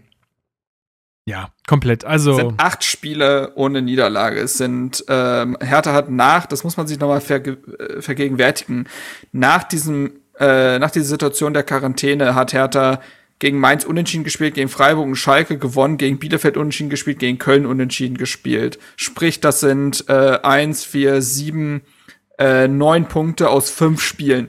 In so einer Situation. krasser Schnitt Das, auch, Alter. das ist krass. Das ist krass. Und vergleich das mal, wir vergleichen das mal mit der Hinrunde, als es auch diese Phase war, ohne Quarantäne, wohlgemerkt, wo man schon gesagt hat, das sind die Spiele. Da hat Hertha gegen Mainz auch unentschieden gespielt, gegen Freiburg 4-1 verloren, gegen Schalke gewonnen, gegen Bielefeld 1-0 verloren und gegen Köln unentschieden gespielt. Aber natürlich eben noch in einer ganz anderen Situation damals, wo auch man eine andere Erwartungshaltung hatte. Aber selbst da war es schon sch deutlich schlechter als die Ausbeute. Und ähm, das, das, das, äh, mir ist einfach noch mal, das hatte ich auch schon nach dem Schalke-Spiel gesagt, aber jetzt nach dem Köln-Spiel auch noch mal so real irgendwie in den Kopf geschossen, wie eng das war. ja. So, man hat sich am vorletzten Spieltag der Saison aufgrund der Tordifferenz gerettet. So, klar, am Ende kann das jetzt natürlich auch so sein, dass man diesen Abstand behält und dann sind es vier Punkte, aber man ist jetzt rechnerisch durch aufgrund der Tordifferenz.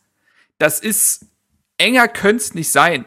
Und das ist schon äh, ein absoluter Kraftakt gewesen, den diese Mannschaft und besonders das Trainerteam und die Vereinsführung äh, vorgenommen hat. Es zeigt sich auch dadurch, dass Paldada nicht müde wurde zu betonen, was das Team um das Team geleistet hat.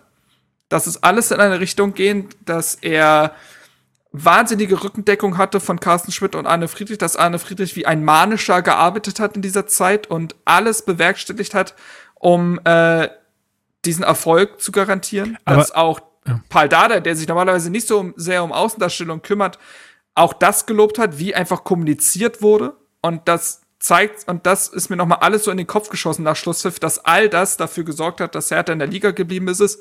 Und ich mir kein anderes Szenario hätte vorstellen können, wie das so hätte klappen sollen. Ja, ähm, noch mal ganz kurz äh, nochmal zurückgesprungen. Du meintest jetzt gerade aufgrund des Torverhältnisses, das stimmt ja nicht. Also Bremen kann uns ja nicht mehr einholen im, äh, jetzt am letzten Spieltag. Das heißt, äh, also bei vier Punkten. Ach so.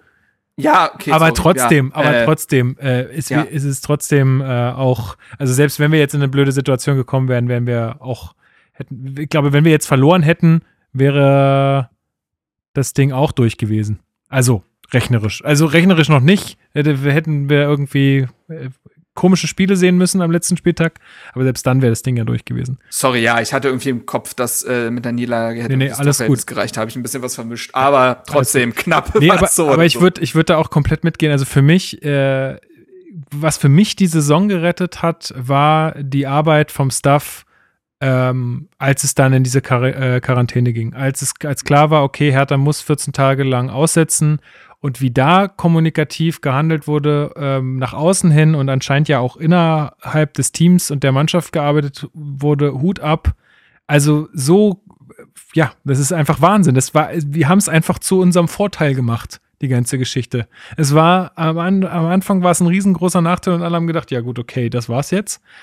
Aber wir haben es halt einfach umgedreht. Wir haben einfach aus dieser, aus dieser Situation eine Chance gemacht und also ich bin mir auch ziemlich sicher, dass äh, Arne Friedrich da äh, ein großer, großer Anteil gebührt. Und es sagt ja auch Padada immer wieder, äh, wie krass viel der arbeitet und wie motiviert er ist und ähm, ja, extrem, extrem gut. Also da sieht man einfach mal, wie es sich auszahlt, wirklich in diese professionellen Strukturen von einem Verein zu investieren. Ja. Dass es eben nicht nur darum geht, sein ganzes Geld für Spieler auszugeben, sondern dass du halt auch sagst, also zum Beispiel jetzt äh, Carsten Schmidt, so der Mann wurde ja nicht einfach äh, auf der Straße äh, im KDW angesprochen zwischen Austern und Steak stand, so hast du Bock härter zu führen, sondern da gab es ja eine Zusammenarbeit mit einer Personalauswahlsfirma, die definitiv nicht billig gewesen sein wird. Und der Mann verdient auch definitiv nicht wenig Geld im Jahr.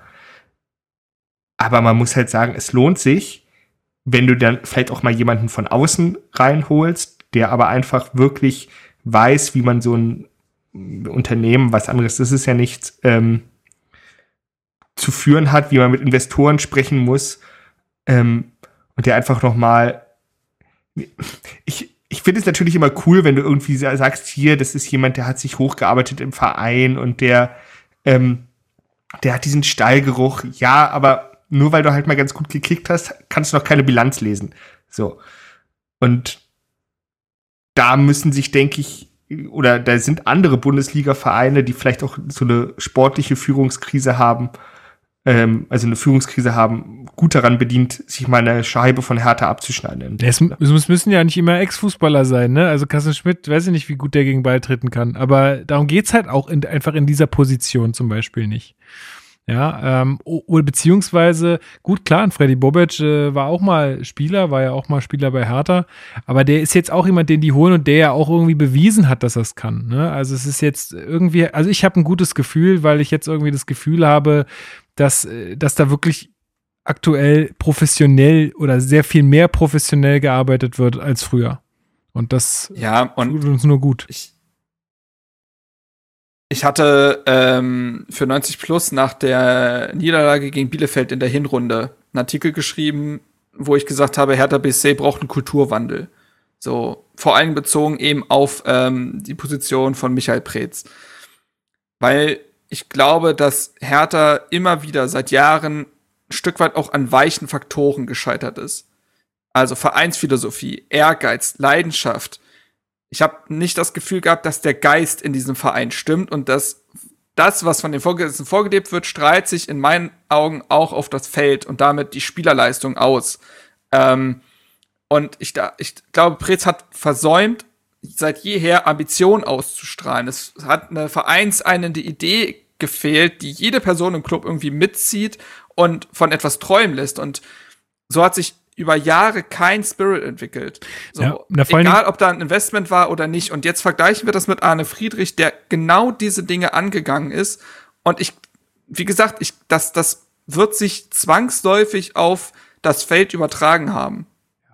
alleine, wie man, wie habe ich ja schon gesagt, wie man die, wie man, wie man das jetzt auch gestaltet hat mit diesen Kreisen am Ende des Spiels immer noch mal und äh, Anne Friedrich oder Zecke dürfen da noch mal was sagen und so.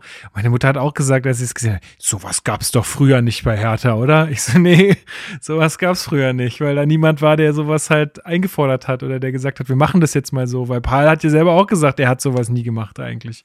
Aber ähm, So, und kann man- und das und das ist ja auch das, was was Paul jetzt auch immer gesagt hat in der, in der Medienrunde.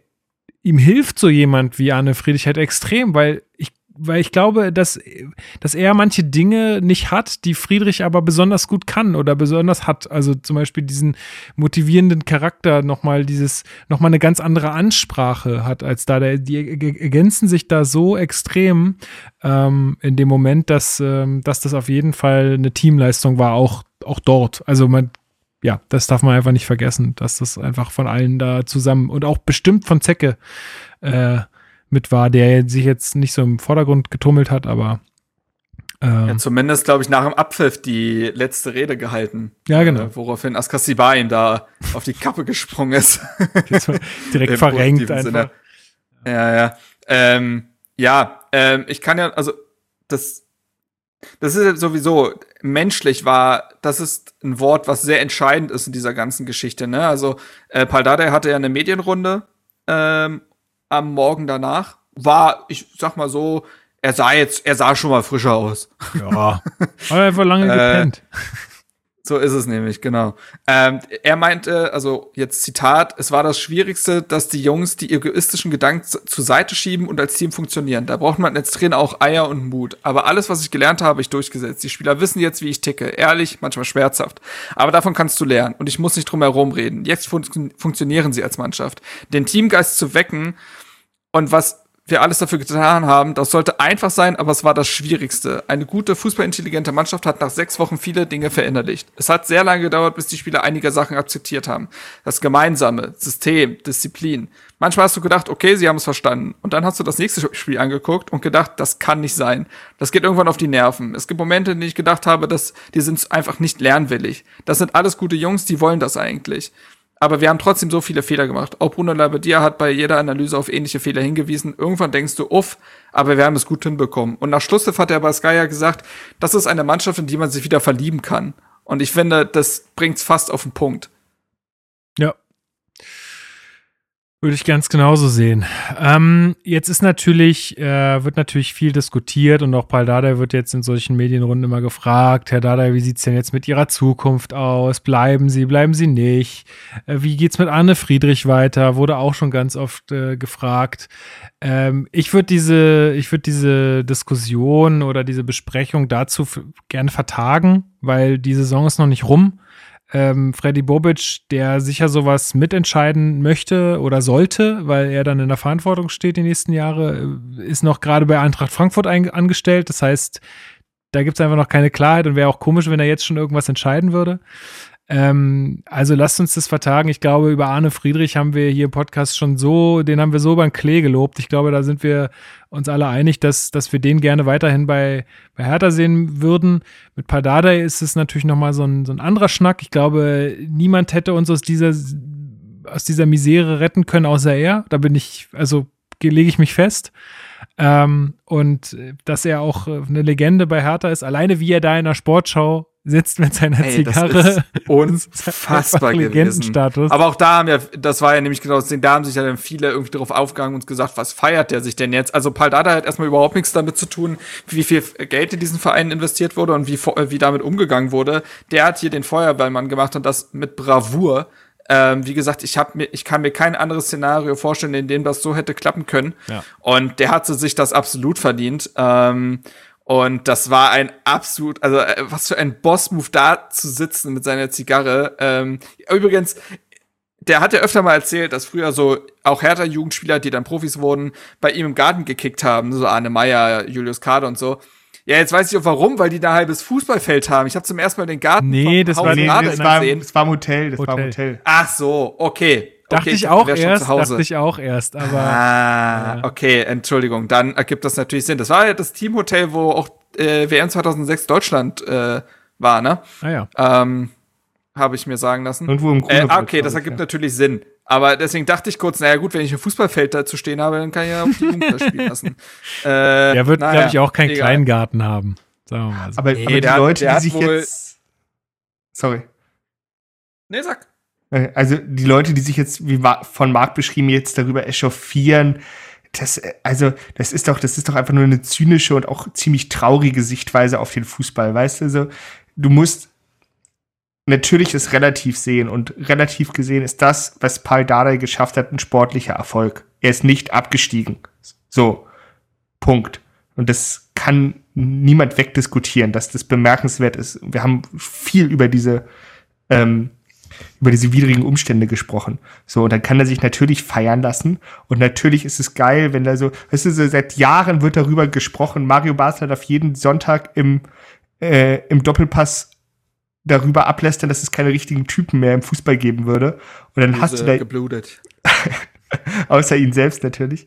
Und dann hast du da jemanden wirklich, der einfach für den Verein alles gibt, der alles, ähm, ja, es ist einfach geil, was der macht. So. Ja, vor allen Und Dingen, du, und du siehst es, du siehst, ähm, Max Jakob Ost, ähm, liebe Grüße an der Stelle, hat zum Beispiel auf Twitter, ähm, oder was, Tobi Escher, einer von den beiden, ähm, hat irgendwie getwittert, so Edin Terzic könnte für Dortmund Genau. der Paul Grad sagen, werden.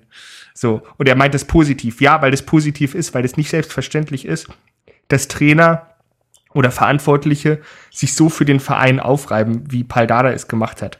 Und es ist ja einfach so eine, ich denke vielleicht auch so ein bisschen unbewusster Neid, dass man halt vielleicht äh, im Verein jemanden so nicht hat. Und jetzt noch mal, um den Bogen zu einem anderen Berliner Fußballverein äh, weit zu schlagen. Ähm, ich, ich will es noch mal hier on air sagen. Also es ist ja eine fantastische Ironie des Schicksals, dass Union, die, das muss man neidlos anerkennen, eine bombastische Saison gespielt haben mit den Mitteln, die sie zur Verfügung hatten. Rein sportlich gesehen, was drumherum geschehen ist, äh, da breite ich den Mantel des Schweigens drüber. Ähm, und die können sich jetzt für die Conference League noch qualifizieren, ne? den kommerziellsten Fußballwettbewerb seit der Nations League. Eigentlich alles, wofür Union nicht stehen möchte, wahrscheinlich. Und Max Kruse hat auch schon gesagt, dass er da eigentlich keinen Bock drauf hat. So, das heißt, sie müssen jetzt Krokodilstränen weinen, wenn sie sich qualifizieren. Und auf der anderen Seite hast du halt Hertha, die jetzt durchaus als Vertreter des modernen Investorenfußballs gesehen wurden, die aber halt von drei Vereinslegenden in einem Spirit gerettet wurden, so keine Ahnung, so keine Ahnung. Arne hat Zecke und Paul angerufen, hat gesagt, habt ihr Bock? Und beide haben gesagt, ja, hm, ja lass mich noch mal kurz Monika fragen. Ja, ja, geht, okay. wir, treff, wir treffen uns auf dem Schenkdorfplatz in zwei Stunden, ja. So. Also das, das Ja, ist doch ey, eine du- fantastische Geschichte. absolut. Es ist eine fantastische Geschichte und man, also für alle, die es schon wieder vergessen haben, uns erwartet auch eine Doku, Leute. Uns erwartet eine Doku, die das also, alles, das die haben das halt unfassbar. alles mitgenommen äh, und alles Ja. irgendwie äh, mitgefilmt. Das wird, glaube ich, auch nochmal echt spannend, das zu sehen. Ähm, aber jetzt auch nochmal, um den Bogen äh, zu meinem Ausgangspunkt zu spannen. Man darf natürlich jetzt nicht den Fehler machen und irgendwie nur aufgrund dieses Legendenstatuses und dass er jetzt diese, diesen Abschnitt geschafft hat und alles, ihm jetzt nicht zu sagen, oh, jetzt kann man ihn ja nicht entlassen oder so. Also ich glaube, diese Entscheidung muss schon wohl überlegt sein und die ist ja anscheinend auch schon sehr vorangeschritten, was man so hört. Ähm, und äh, also, um es mal kurz zu machen, an dieser Stelle, wie gesagt, wir werden darüber wahrscheinlich noch ein bisschen ausführlicher sprechen, wenn es dann vielleicht auch mal entschieden ist oder so. Ähm, aber für mich würde es auch total Sinn ergeben, wenn man jetzt mit Paldadei weitermacht, weil ähm, das äh, kannst du ja jetzt auch schwer irgendwie den Spielern erklären und ähm, es ist ja jetzt auch schon aus dem Verein zu hören, äh, aus äh, von verschiedenen Stellen, dass jetzt auch nicht gleich wieder hier Angriff äh, auf Europa geplant Attack, ist attack, attack. sondern genau, sondern ähm, sondern dass jetzt erstmal wieder ein bisschen kleinere Brötchen gebacken werden. Also von wegen, jetzt müssen wir erstmal gucken, dass wir hier einen guten Kader zusammenkriegen und dass dieses erste Jahr mit Freddy Bobic und Dufner und allen, die da neu sind in der Führungsebene, dass das erstmal auch so ein Jahr wird, hey, wir werden jetzt hier erstmal uns ordnen, schauen wir mal, dass wir in keine Nöte kommen nach unten und dann greifen wir an und zwar dann aber richtig und professionell. Und das finde ich auch die richtige Überlegung und da muss man sich dann halt entscheiden, ist Paul dafür der richtige Mann oder nicht. Sorry, aber gibt es gibt's für, für, das, genau das, was du gerade beschrieben hast, einen besseren Mann nee, als Paldada? Nein, nein sicher aber, auch so, sicher. Äh, das hat ja Stefan Hermanns auch für ein Tagesspiegel genau das quasi geschrieben. Ne? Ja. Gäbe es da nicht jemand, der solch eine Mission vielleicht übernehmen könnte? Hm.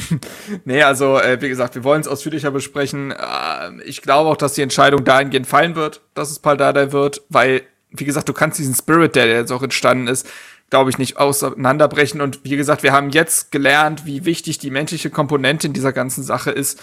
Und wenn, äh, zumal das eine Frage auch der Alternative sei, äh, sein müsste. Also man, man kann Paldada nicht gehen lassen, nur weil man den Cut machen will, aber dann äh, wieder so eine halbgare Lösung präsentieren wie Ante Czovic. Nichts gegen ihn persönlich, aber ne, äh, das wäre ja genauso so eine Situation und ich glaube nicht, dass man diesen Fehler nochmal machen wird. Ja, hoffen, also und man kann wirklich nur hoffen, aber da bin ich auch guten Mutes, dass die aus ihren Fehlern gelernt haben. Also das ist ja auch das, ja. was Pal bei Paldadei sagte, man muss jetzt einfach sich erstmal realistische Ziele setzen, vor allem vor dem Hintergrund einfach auch, äh, was jetzt einfach alles passiert ist im Verein. Ja, du kannst ja, klar kannst du sagen, ich habe jetzt hier das Personal, aber dieses Personal spielt dir ja nicht sofort irgendwie, spielt dich ja nicht sofort auf Champions League-Niveau, sondern du musst dieses Personal auch erstmal ordnen. Und ähm, vor allem hat er auch gesagt, und das ist ein wichtiger Zusatz für mich, realistische Ziele setzen, ist das eine. Das klingt aber, also da könnte man ja meinen, wenn man das nur so nimmt, äh, wieder so ein bisschen nach Ambitionslosigkeit. Äh, aber er hat auch gesagt, äh, man muss die richtig moderieren. Ja, und moderieren heißt ja als, äh, sagen, warum man jetzt gerade so entscheidet. Und wenn Hertha jetzt sagt, hey, wir wollen, wir blasen jetzt nicht irgendwie zum Angriff auf Europa im nächsten Jahr aus den und den Gründen, dann ist es dann, ich glaube, also wird ja wohl keiner ja. Ähm, den absprechen. Und ich glaube, wir haben jetzt auch gelernt, dass nur weil man von Europa spricht, wird das Ziel nicht wahrer. Nee, genau. Also jetzt natürlich gibt's diese tolle esoterische Anziehungs äh, ähm, äh, Überlegung, ne? Das Gesetz der Anziehung. Ich muss das nur genug wollen, dann passiert das auch. Und ich muss es förmlich anziehen. Ähm, aber nur weil man, wie gesagt, drüber redet, wird's nicht passieren. Und Pardada hat ja jetzt auch nochmal gesagt, er sieht nicht, dass diese Mannschaft die Qualität hat, um Dritter zu werden und die Champions League äh, irgendwie der Champions League anzugreifen. Dafür ist das Geld auch zu wenig im internationalen Vergleich. Ne? Also was sind heutzutage 120 Millionen, die erstmals investiert wurden? Ähm, aber er hat es auch nochmal gesagt, ähm, in Deutschland kann man damit viel anfangen, aber Step by Step. Ja, vor allen Dingen. Man muss auch ehrlich zu den. Ja. Ja. Würdest du es noch zu Ende bringen?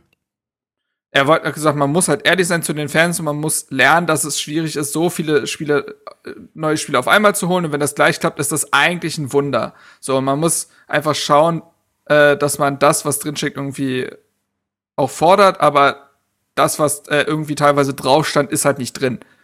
Ja, guck dir doch den rot-weißen Club äh, in der Stadt an. Ja, die spielen jetzt um Europa und die haben auch nicht, die haben nicht die Budgets, die wir haben, äh, sondern haben da einfach eine Mannschaft zusammengestellt, die, wie ich glaube, Paldada sagte, 70 Prozent ist äh, Charakter und der Rest ist dann irgendwie äh, Fuß, fußballisches Können. Ähm, also das ähm, Diese ja. Mannschaft hatten wir ja auch mal. Ja, genau, das wird, das wird jetzt einfach, das wird jetzt, ähm, und, und dann jetzt kommen die Mittel dazu. Ne? Jetzt kannst du halt in ganz anderen äh, Regalen vielleicht nochmal ja. gucken, aber darfst halt auch nicht irgendwie durchdrehen. Gut, aber ähm, ja, das ist, das ist auch alles noch Fragen. Boah, da werden wir noch viel reden äh, in, der, in der Sommerpause. Das wird Vermutlich. schön. Dann machen wir erstmal hiermit weiter. Am Wochenende wird wieder Fußball gespielt. Wer macht ja. das Rennen? Ich weiß gar nicht, wer spielt denn überhaupt? Ja, wir haben ja nämlich noch ein Spiel. Man könnte ja meinen, wir sind schon durch, aber wir haben ja noch so ein schönen, äh, das schöne Schaukicken gegen äh, Hoffenheim. Ähm, also da können die sich eigentlich alle ein Bier nehmen und irgendwie ein bisschen den Ball hin und her schieben, weil da kann nicht mehr viel passieren. Geste äh, des Jahres. Genau. Geste des Jahres. genau, einfach alle mit grünen Äpfeln. So viel, das, das, darüber spricht keiner, weißt du, über diese gesellschaftliche Verantwortung, die auch schon vor Corona gelebt wurde in den Stadien. Ja, das wird nicht gesagt von den echten Fußballfans, die da. Mein Gott, der Niklas ähm, komplett am Unken jetzt. Ja, ja. Na, aber ähm, dazu ein Punkt. Und zwar, was ich komplett richtig finde, ist da, der hat gesagt, er möchte gerne trotzdem dieses Spiel ernsthaft angehen, weil er sagt, es wäre gut, wenn man sagen könnte, Hertha wäre zehn Spiele in Serie ungeschlagen, aber das wird er nicht schaffen gegen Hoffenheim, weil es ist das neunte Spiel, wenn ich mich nicht verzählt habe. Das war das zehnte ist- Bier und das neunte. Spiel wahrscheinlich. Du? Ja. Ja, aber es ist das neunte Spiel, ne? Aber, also, ja. Weil Ja, das letzte Spiel haben wir gegen, gegen Dortmund verloren, 2 zu 0. Und äh, seit da sind es dann Mhm. neun Spiele. Aber ich finde, also ich finde, er hat da komplett recht. Ähm, das kannst du dann auch mit in eine neue Saison nehm, nehmen. Und auch die letzten Jahre haben wir uns ja am letzten Spieltag eher ja, suboptimal verkauft, sage ich mal. Deswegen wäre das jetzt mal auch wieder ein, ein nächster Schritt. Ähm, aber ja, Niklas, wie erwartest du das Spiel gegen Hoffenheim? Ich sehe das so, wie du es gesagt hast, und ich finde es auch gut, dass das ausgelobt wurde, zu sagen, so, wir wollen das jetzt auch gewinnen. Ich meine, das ist einfach auch wichtig für die Mentalität der Spieler. Trotzdem muss man, denke ich, ganz besonders auf die Gesundheit der Spieler jetzt nochmal achten. So, man hat es gesehen, wie verletzlich, verletzungsanfällig die geworden sind, einfach. Und deshalb würde ich jetzt auch nachvollziehen, wenn er da jetzt halt nicht seine A11 auflaufen lässt. So, und halt auch vielleicht mal sagt, ey Leute, macht ein bisschen langsamer, kein Bock, dass ihr euch jetzt doch verletzt, die Vorbereitung verpasst, irgendwie sowas. Keine Ahnung. Also, ich erwarte schon, dass sie es ernst nehmen, aber ich erwarte jetzt auch nicht, dass die 150 Prozent geben. Ja, ich glaube, die Spieler, die jetzt so auf der Kippe stehen oder die schon Wehwehchen haben, die wird er nicht reinwerfen. Ähm, Gehe ich mal stark davon aus. Und du hast ja jetzt auch eine ganze Woche, um dich mal zu erholen. Es ist ja jetzt mal die erste Woche, wo es ein ganz normaler Rhythmus ist. Äh, Marc, wie, wie glaubst du, äh, wird Badada das Spiel angehen? Mischung aus Spaß und Ernst. Also, und Spaß meine ich mit, Jungs, ich habe keinen Druck mehr, geht kicken und äh, ich setze auch noch ein paar Spieler ein, die vielleicht vorher nicht so zum Zuge gekommen sind. Ne? Also, ich gehe fest davon aus, dass ein Michel Bring nochmal einen Einsatz bekommt, dass vielleicht ein Redan spielt. Ob er jetzt einen Torhüter äh, auswechselt, wie ich es vielleicht äh, vorgeschlagen habe, damit Körper sein Bundesliga-Debüt feiern darf, der das ganze Jahr lang auch durchgelobt wurde, ne? dass das Torwarttraining ein konstant hohes Niveau hat, dass es auch an dem Körper liegt und so weiter. Ähm, dass vielleicht auch so jemand nochmal zum Einsatz kommt, um so ein kleines Dankeschön zu geben. Ja, äh, eventuell wird es für manche Spieler das letzte Spiel im Hertha-Trikot gewesen sein, dann gegen Hoffenheim. Ähm, auch solchen Spielern vielleicht noch einen Abschied zu geben, auch wenn er nicht vor Fans stattfinden kann, aber das Thema hatten wir ja schon auch mit Shelbrett, Ipischewitsch und Co. Also, ja, gleichzeitig ist da da, glaube ich, jemand, der immer irgendwie ein Grunddisziplin-Level irgendwie von seiner Mannschaft haben will und äh, ja, mal sehen, ich bin gespannt. Äh, das ist ja das Schöne, dass man diesen Spieltag sehr gelassen angehen kann. Ähm, und dass man ja, also wirklich, man kann ja nichts mehr kaputt machen, weil auch für Hoffenheim geht es um nichts mehr. Also Nee. ist ja nicht so, dass man sagt, wir müssen das ernst nehmen, weil Hoffenheim im Abschiedskampf steckt oder so. Äh, Nee, Ja. ich habe ja auch überlegt, schon die Konferenz zu gucken, aber dann sehe ich halt wirklich gar nichts von Hertha wahrscheinlich, weil es sind ja alle Spiele Ja, ja, parallel safe. und die werden halt einfach gar nicht Hertha gegen Hoffenheim, ist einfach null. Obwohl, es gibt doch mittlerweile auch die Abstiegskonferenz und so, ne? Gibt es nicht da mittlerweile auch schon irgendwie so ist Kanäle? das echt? Ist das auch nochmal geteilt? Ich weiß das nicht. Ich dachte, Äh, dass ich irgendwie sowas gehört habe, dass es, dass es diesmal auch irgendwie so nochmal, äh, irgendwie da nochmal geteilte Sachen gibt. Aber kann mich auch irren, weiß ich nicht. ja. Werden wir sehen. Ansonsten, ansonsten ein Gruß. Äh, nächster Spieltag bedeutet nämlich auch, äh, dass äh, ein gewisser Hannes Schwabe, äh, der ja auch schon ein paar Mal zu Gast war, ein Häufchen Elend sein wird, ähm, weil seine Werder, seine Werder, Werderaner Fast. wolltest ist, du. äh, ja genau, äh, sein Werder Bremen, so, mit Thomas Schaf, es ist, es, du musst dir halt vorstellen, Thomas Schaf, so Horst geil. Rubisch und Friedhelm Funkel haben alle Alter. gleichzeitig gerade noch ein äh, Amt als Cheftrainer einer, ja, zu, bis zumindest zweiten Liga. Aber das meinte, glaube ich, Äh, naja, Niklas jeden vorhin, mit, was, dass man sich dann bei, bei, anderen, bei anderen Vereinen mal überlegen müsste, was man da so macht. Aber ja. Mhm. Naja, aber auf jeden Fall möchte ich da noch äh, diese Plattform nutzen, weil er ist ein guter Freund des Hauses, ähm, mein Streampartner, äh, auf das Bremen es gegen äh, Gladbach, Gladbach. glaube ich, ja. äh, irgendwie packt. Äh, ein Punkt könnte ja reichen tatsächlich. Ähm, Wenn je was nachdem, passiert? wie Köln und Bielefeld spielen. Naja, wenn, wenn Bielefeld, also wenn, wenn Köln bis zu einem Punkt holt und Bielefeld verliert, wird Bremen auf den 15. rutschen aufgrund Stimmt. der Oh Tordifferenz. Gott. Scheiße, Ja. das ist spannend. Ja, also vielleicht gucke ich doch Konferenz. Also, Ich, ja, ich, also ich steht am schätze- letzten Spieltag ja noch. Ja. Ja, also ich, ich schätze Hannes und ich schätze, dass Marc äh, diesen, diese Plattform nutzt, ähm, um ihm nochmal Mut zuzusprechen, aber noch viel mehr schätze ich die 12 Millionen, die wir für Davy Selke im ja, Fall des ist natürlich Klassenerhalts auch. bekommen. Das ist, Deshalb deswegen ist es halt auch. Möchte ich auf keinen äh, Fall, dass Bremen absteigt. Ähm, ja. Da haben wir Wie uns oft man daran denken muss, weil stell mal vor, stell mal vor, Bremen steigt ab. Wie willst du irgendjemandem erzählen, dass Davy Selke hier im Sommer wieder aufschlägt? Ja, So. das wird auch nicht passieren. Also, glaube ich nicht dran. Ja, Glaube ich nicht. dran. naja, mal sehen. Na gut, äh, ich glaube, wir haben's, wir haben's, ne? Wir haben es äh, wir haben's für heute. Ähm, ja, äh, wir haben einfach noch eine reguläre Folge kommenden Montag dann, ähm, wo wir das Spiel gegen Hoffenheim besprechen. Mal gucken, was bis dahin alles ja vielleicht schon passiert. Wir haben aber auch einiges vor in der Sommerpause. Also wir machen natürlich noch mal eine komplette Recap-Folge, äh, wo wir noch mal die ganze Das wird Saison ein toller 8-Stunden-Podcast. Das Ja. super. werden wir auf jeden Fall noch mal die ganze Saison durchgehen und äh, auf alles eingehen, was so passiert ist. Äh, wir haben auch noch ein paar Specials, äh, die wir machen wollen. Ähm, ja, genau. Und äh, da ist noch viel geplant. Bleibt also, bleibt auf jeden Fall dran. Und ähm, dann äh, hören wir uns auch in den kommenden Wochen. Wir lassen euch da auch nicht allein. Zumal ja, pf, also ja, EM interessiert mich halt echt sowas von überhaupt gar nicht, sodass äh, ich da auch genug Zeit habe, mich weiterhin mit Hertha zu beschäftigen. Ähm, ja, ansonsten sage ich schon mal, äh, Niklas, bereite dich auf deine, äh, auf deine, Pl äh, auf deinen Song vor, den du auf die Playlist packen kannst. Und die letzten Worte, ne? Ja, genau. Und die letzten Worte. Und ähm, ich sag wie immer äh, vielen herzlichen Dank an alle da draußen, an den Empfangsgeräten, für euer Ohr, für euer tolles Feedback, was ihr uns immer schreibt. Ja, wir haben es jetzt geschafft, ey. Ich glaube, euch geht's wie uns, dass, ähm, dass wir alle jetzt sehr, sehr erleichtert sind. Äh, und jetzt äh, hoffen wir mal, dass das mit den ganzen personellen Wechseln auch in der Führungsebene, dass wir da in eine, gute und neue Zeit starten. Wir werden das auf jeden Fall alles weiter begleiten. Marc, ähm, ich danke dir, dass du immer äh, hier ja, zu, zur Verfügung stehst. Ähm, und ich hoffe, dass das auch Jo. weiterhin so bleibt. Marc Jo, Schwitzky, der äh, Paul Dardai von Hertha Base. Zu viel der Ehre. Äh, zu viel der Ehre. Wobei, ich habe das Ding gegründet. Was soll's? Weil da hat er aber nicht Hertha gegründet. ja, süß, was, was, was, was Paldadei? Das ist Okay, Dardai, der mich. Schwitzky von Hertha. Okay.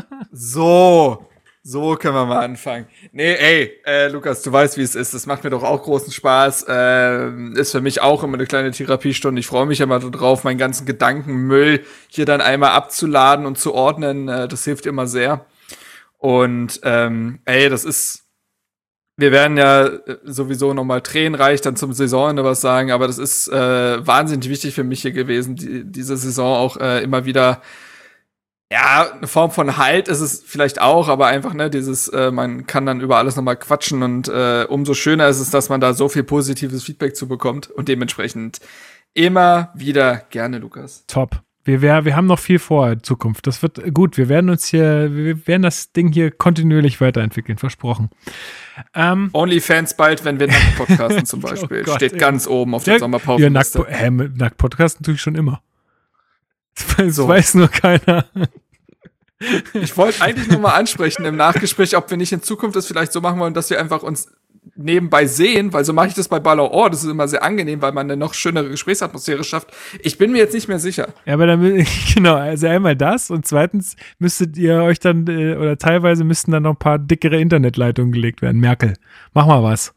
Ne? Weil wenn da, wenn da nämlich noch äh, t- Bild mit dazu kommt, dann wird es, glaube ich, bei- einigen schwierig. Aber gut, ja, wir, wir gucken mal. Gilt auch für die, Jo- äh, gilt auch für die deutsche Zeitschriftenlandschaft. Wir gucken, wir gucken mal, wie wir, was wir machen. Ähm, Niklas, dann danke ich dir auch recht herzlich. Ähm, sage weiterhin, ähm, ja, bleibt trotzdem noch so viel es geht zu Hause, tragt eure Masken, äh, seid weiterhin vorsichtig, auch wenn jetzt anscheinend wieder ZuschauerInnen in die Stadien dürfen und äh, das Leben wieder ein bisschen beginnt zu rollen. Äh, ich habe keinen Bock auf eine vierte Welle. Also macht, macht noch nicht so viel Welle, ne? sondern bleibt ein bisschen ruhig. Äh, wir haben es jetzt bald geschafft und äh, dann äh, freue ich mich ähm, auf unsere erste Begegnung in den Kneipen wieder. Und Niklas, dir vielen Dank und du hast jetzt das letzte Wort. Und vor allem gönnt euch den Merkelsaft, aber meine letzten Worte sind. Mit den letzten Worten möchte ich Alex grüßen. Grüße gehen raus nach Köpenick. Heb den Kopf und blick einfach nach vorn und jetzt versuch's. Ich sag, versuch's. Alles wird gut. Ha!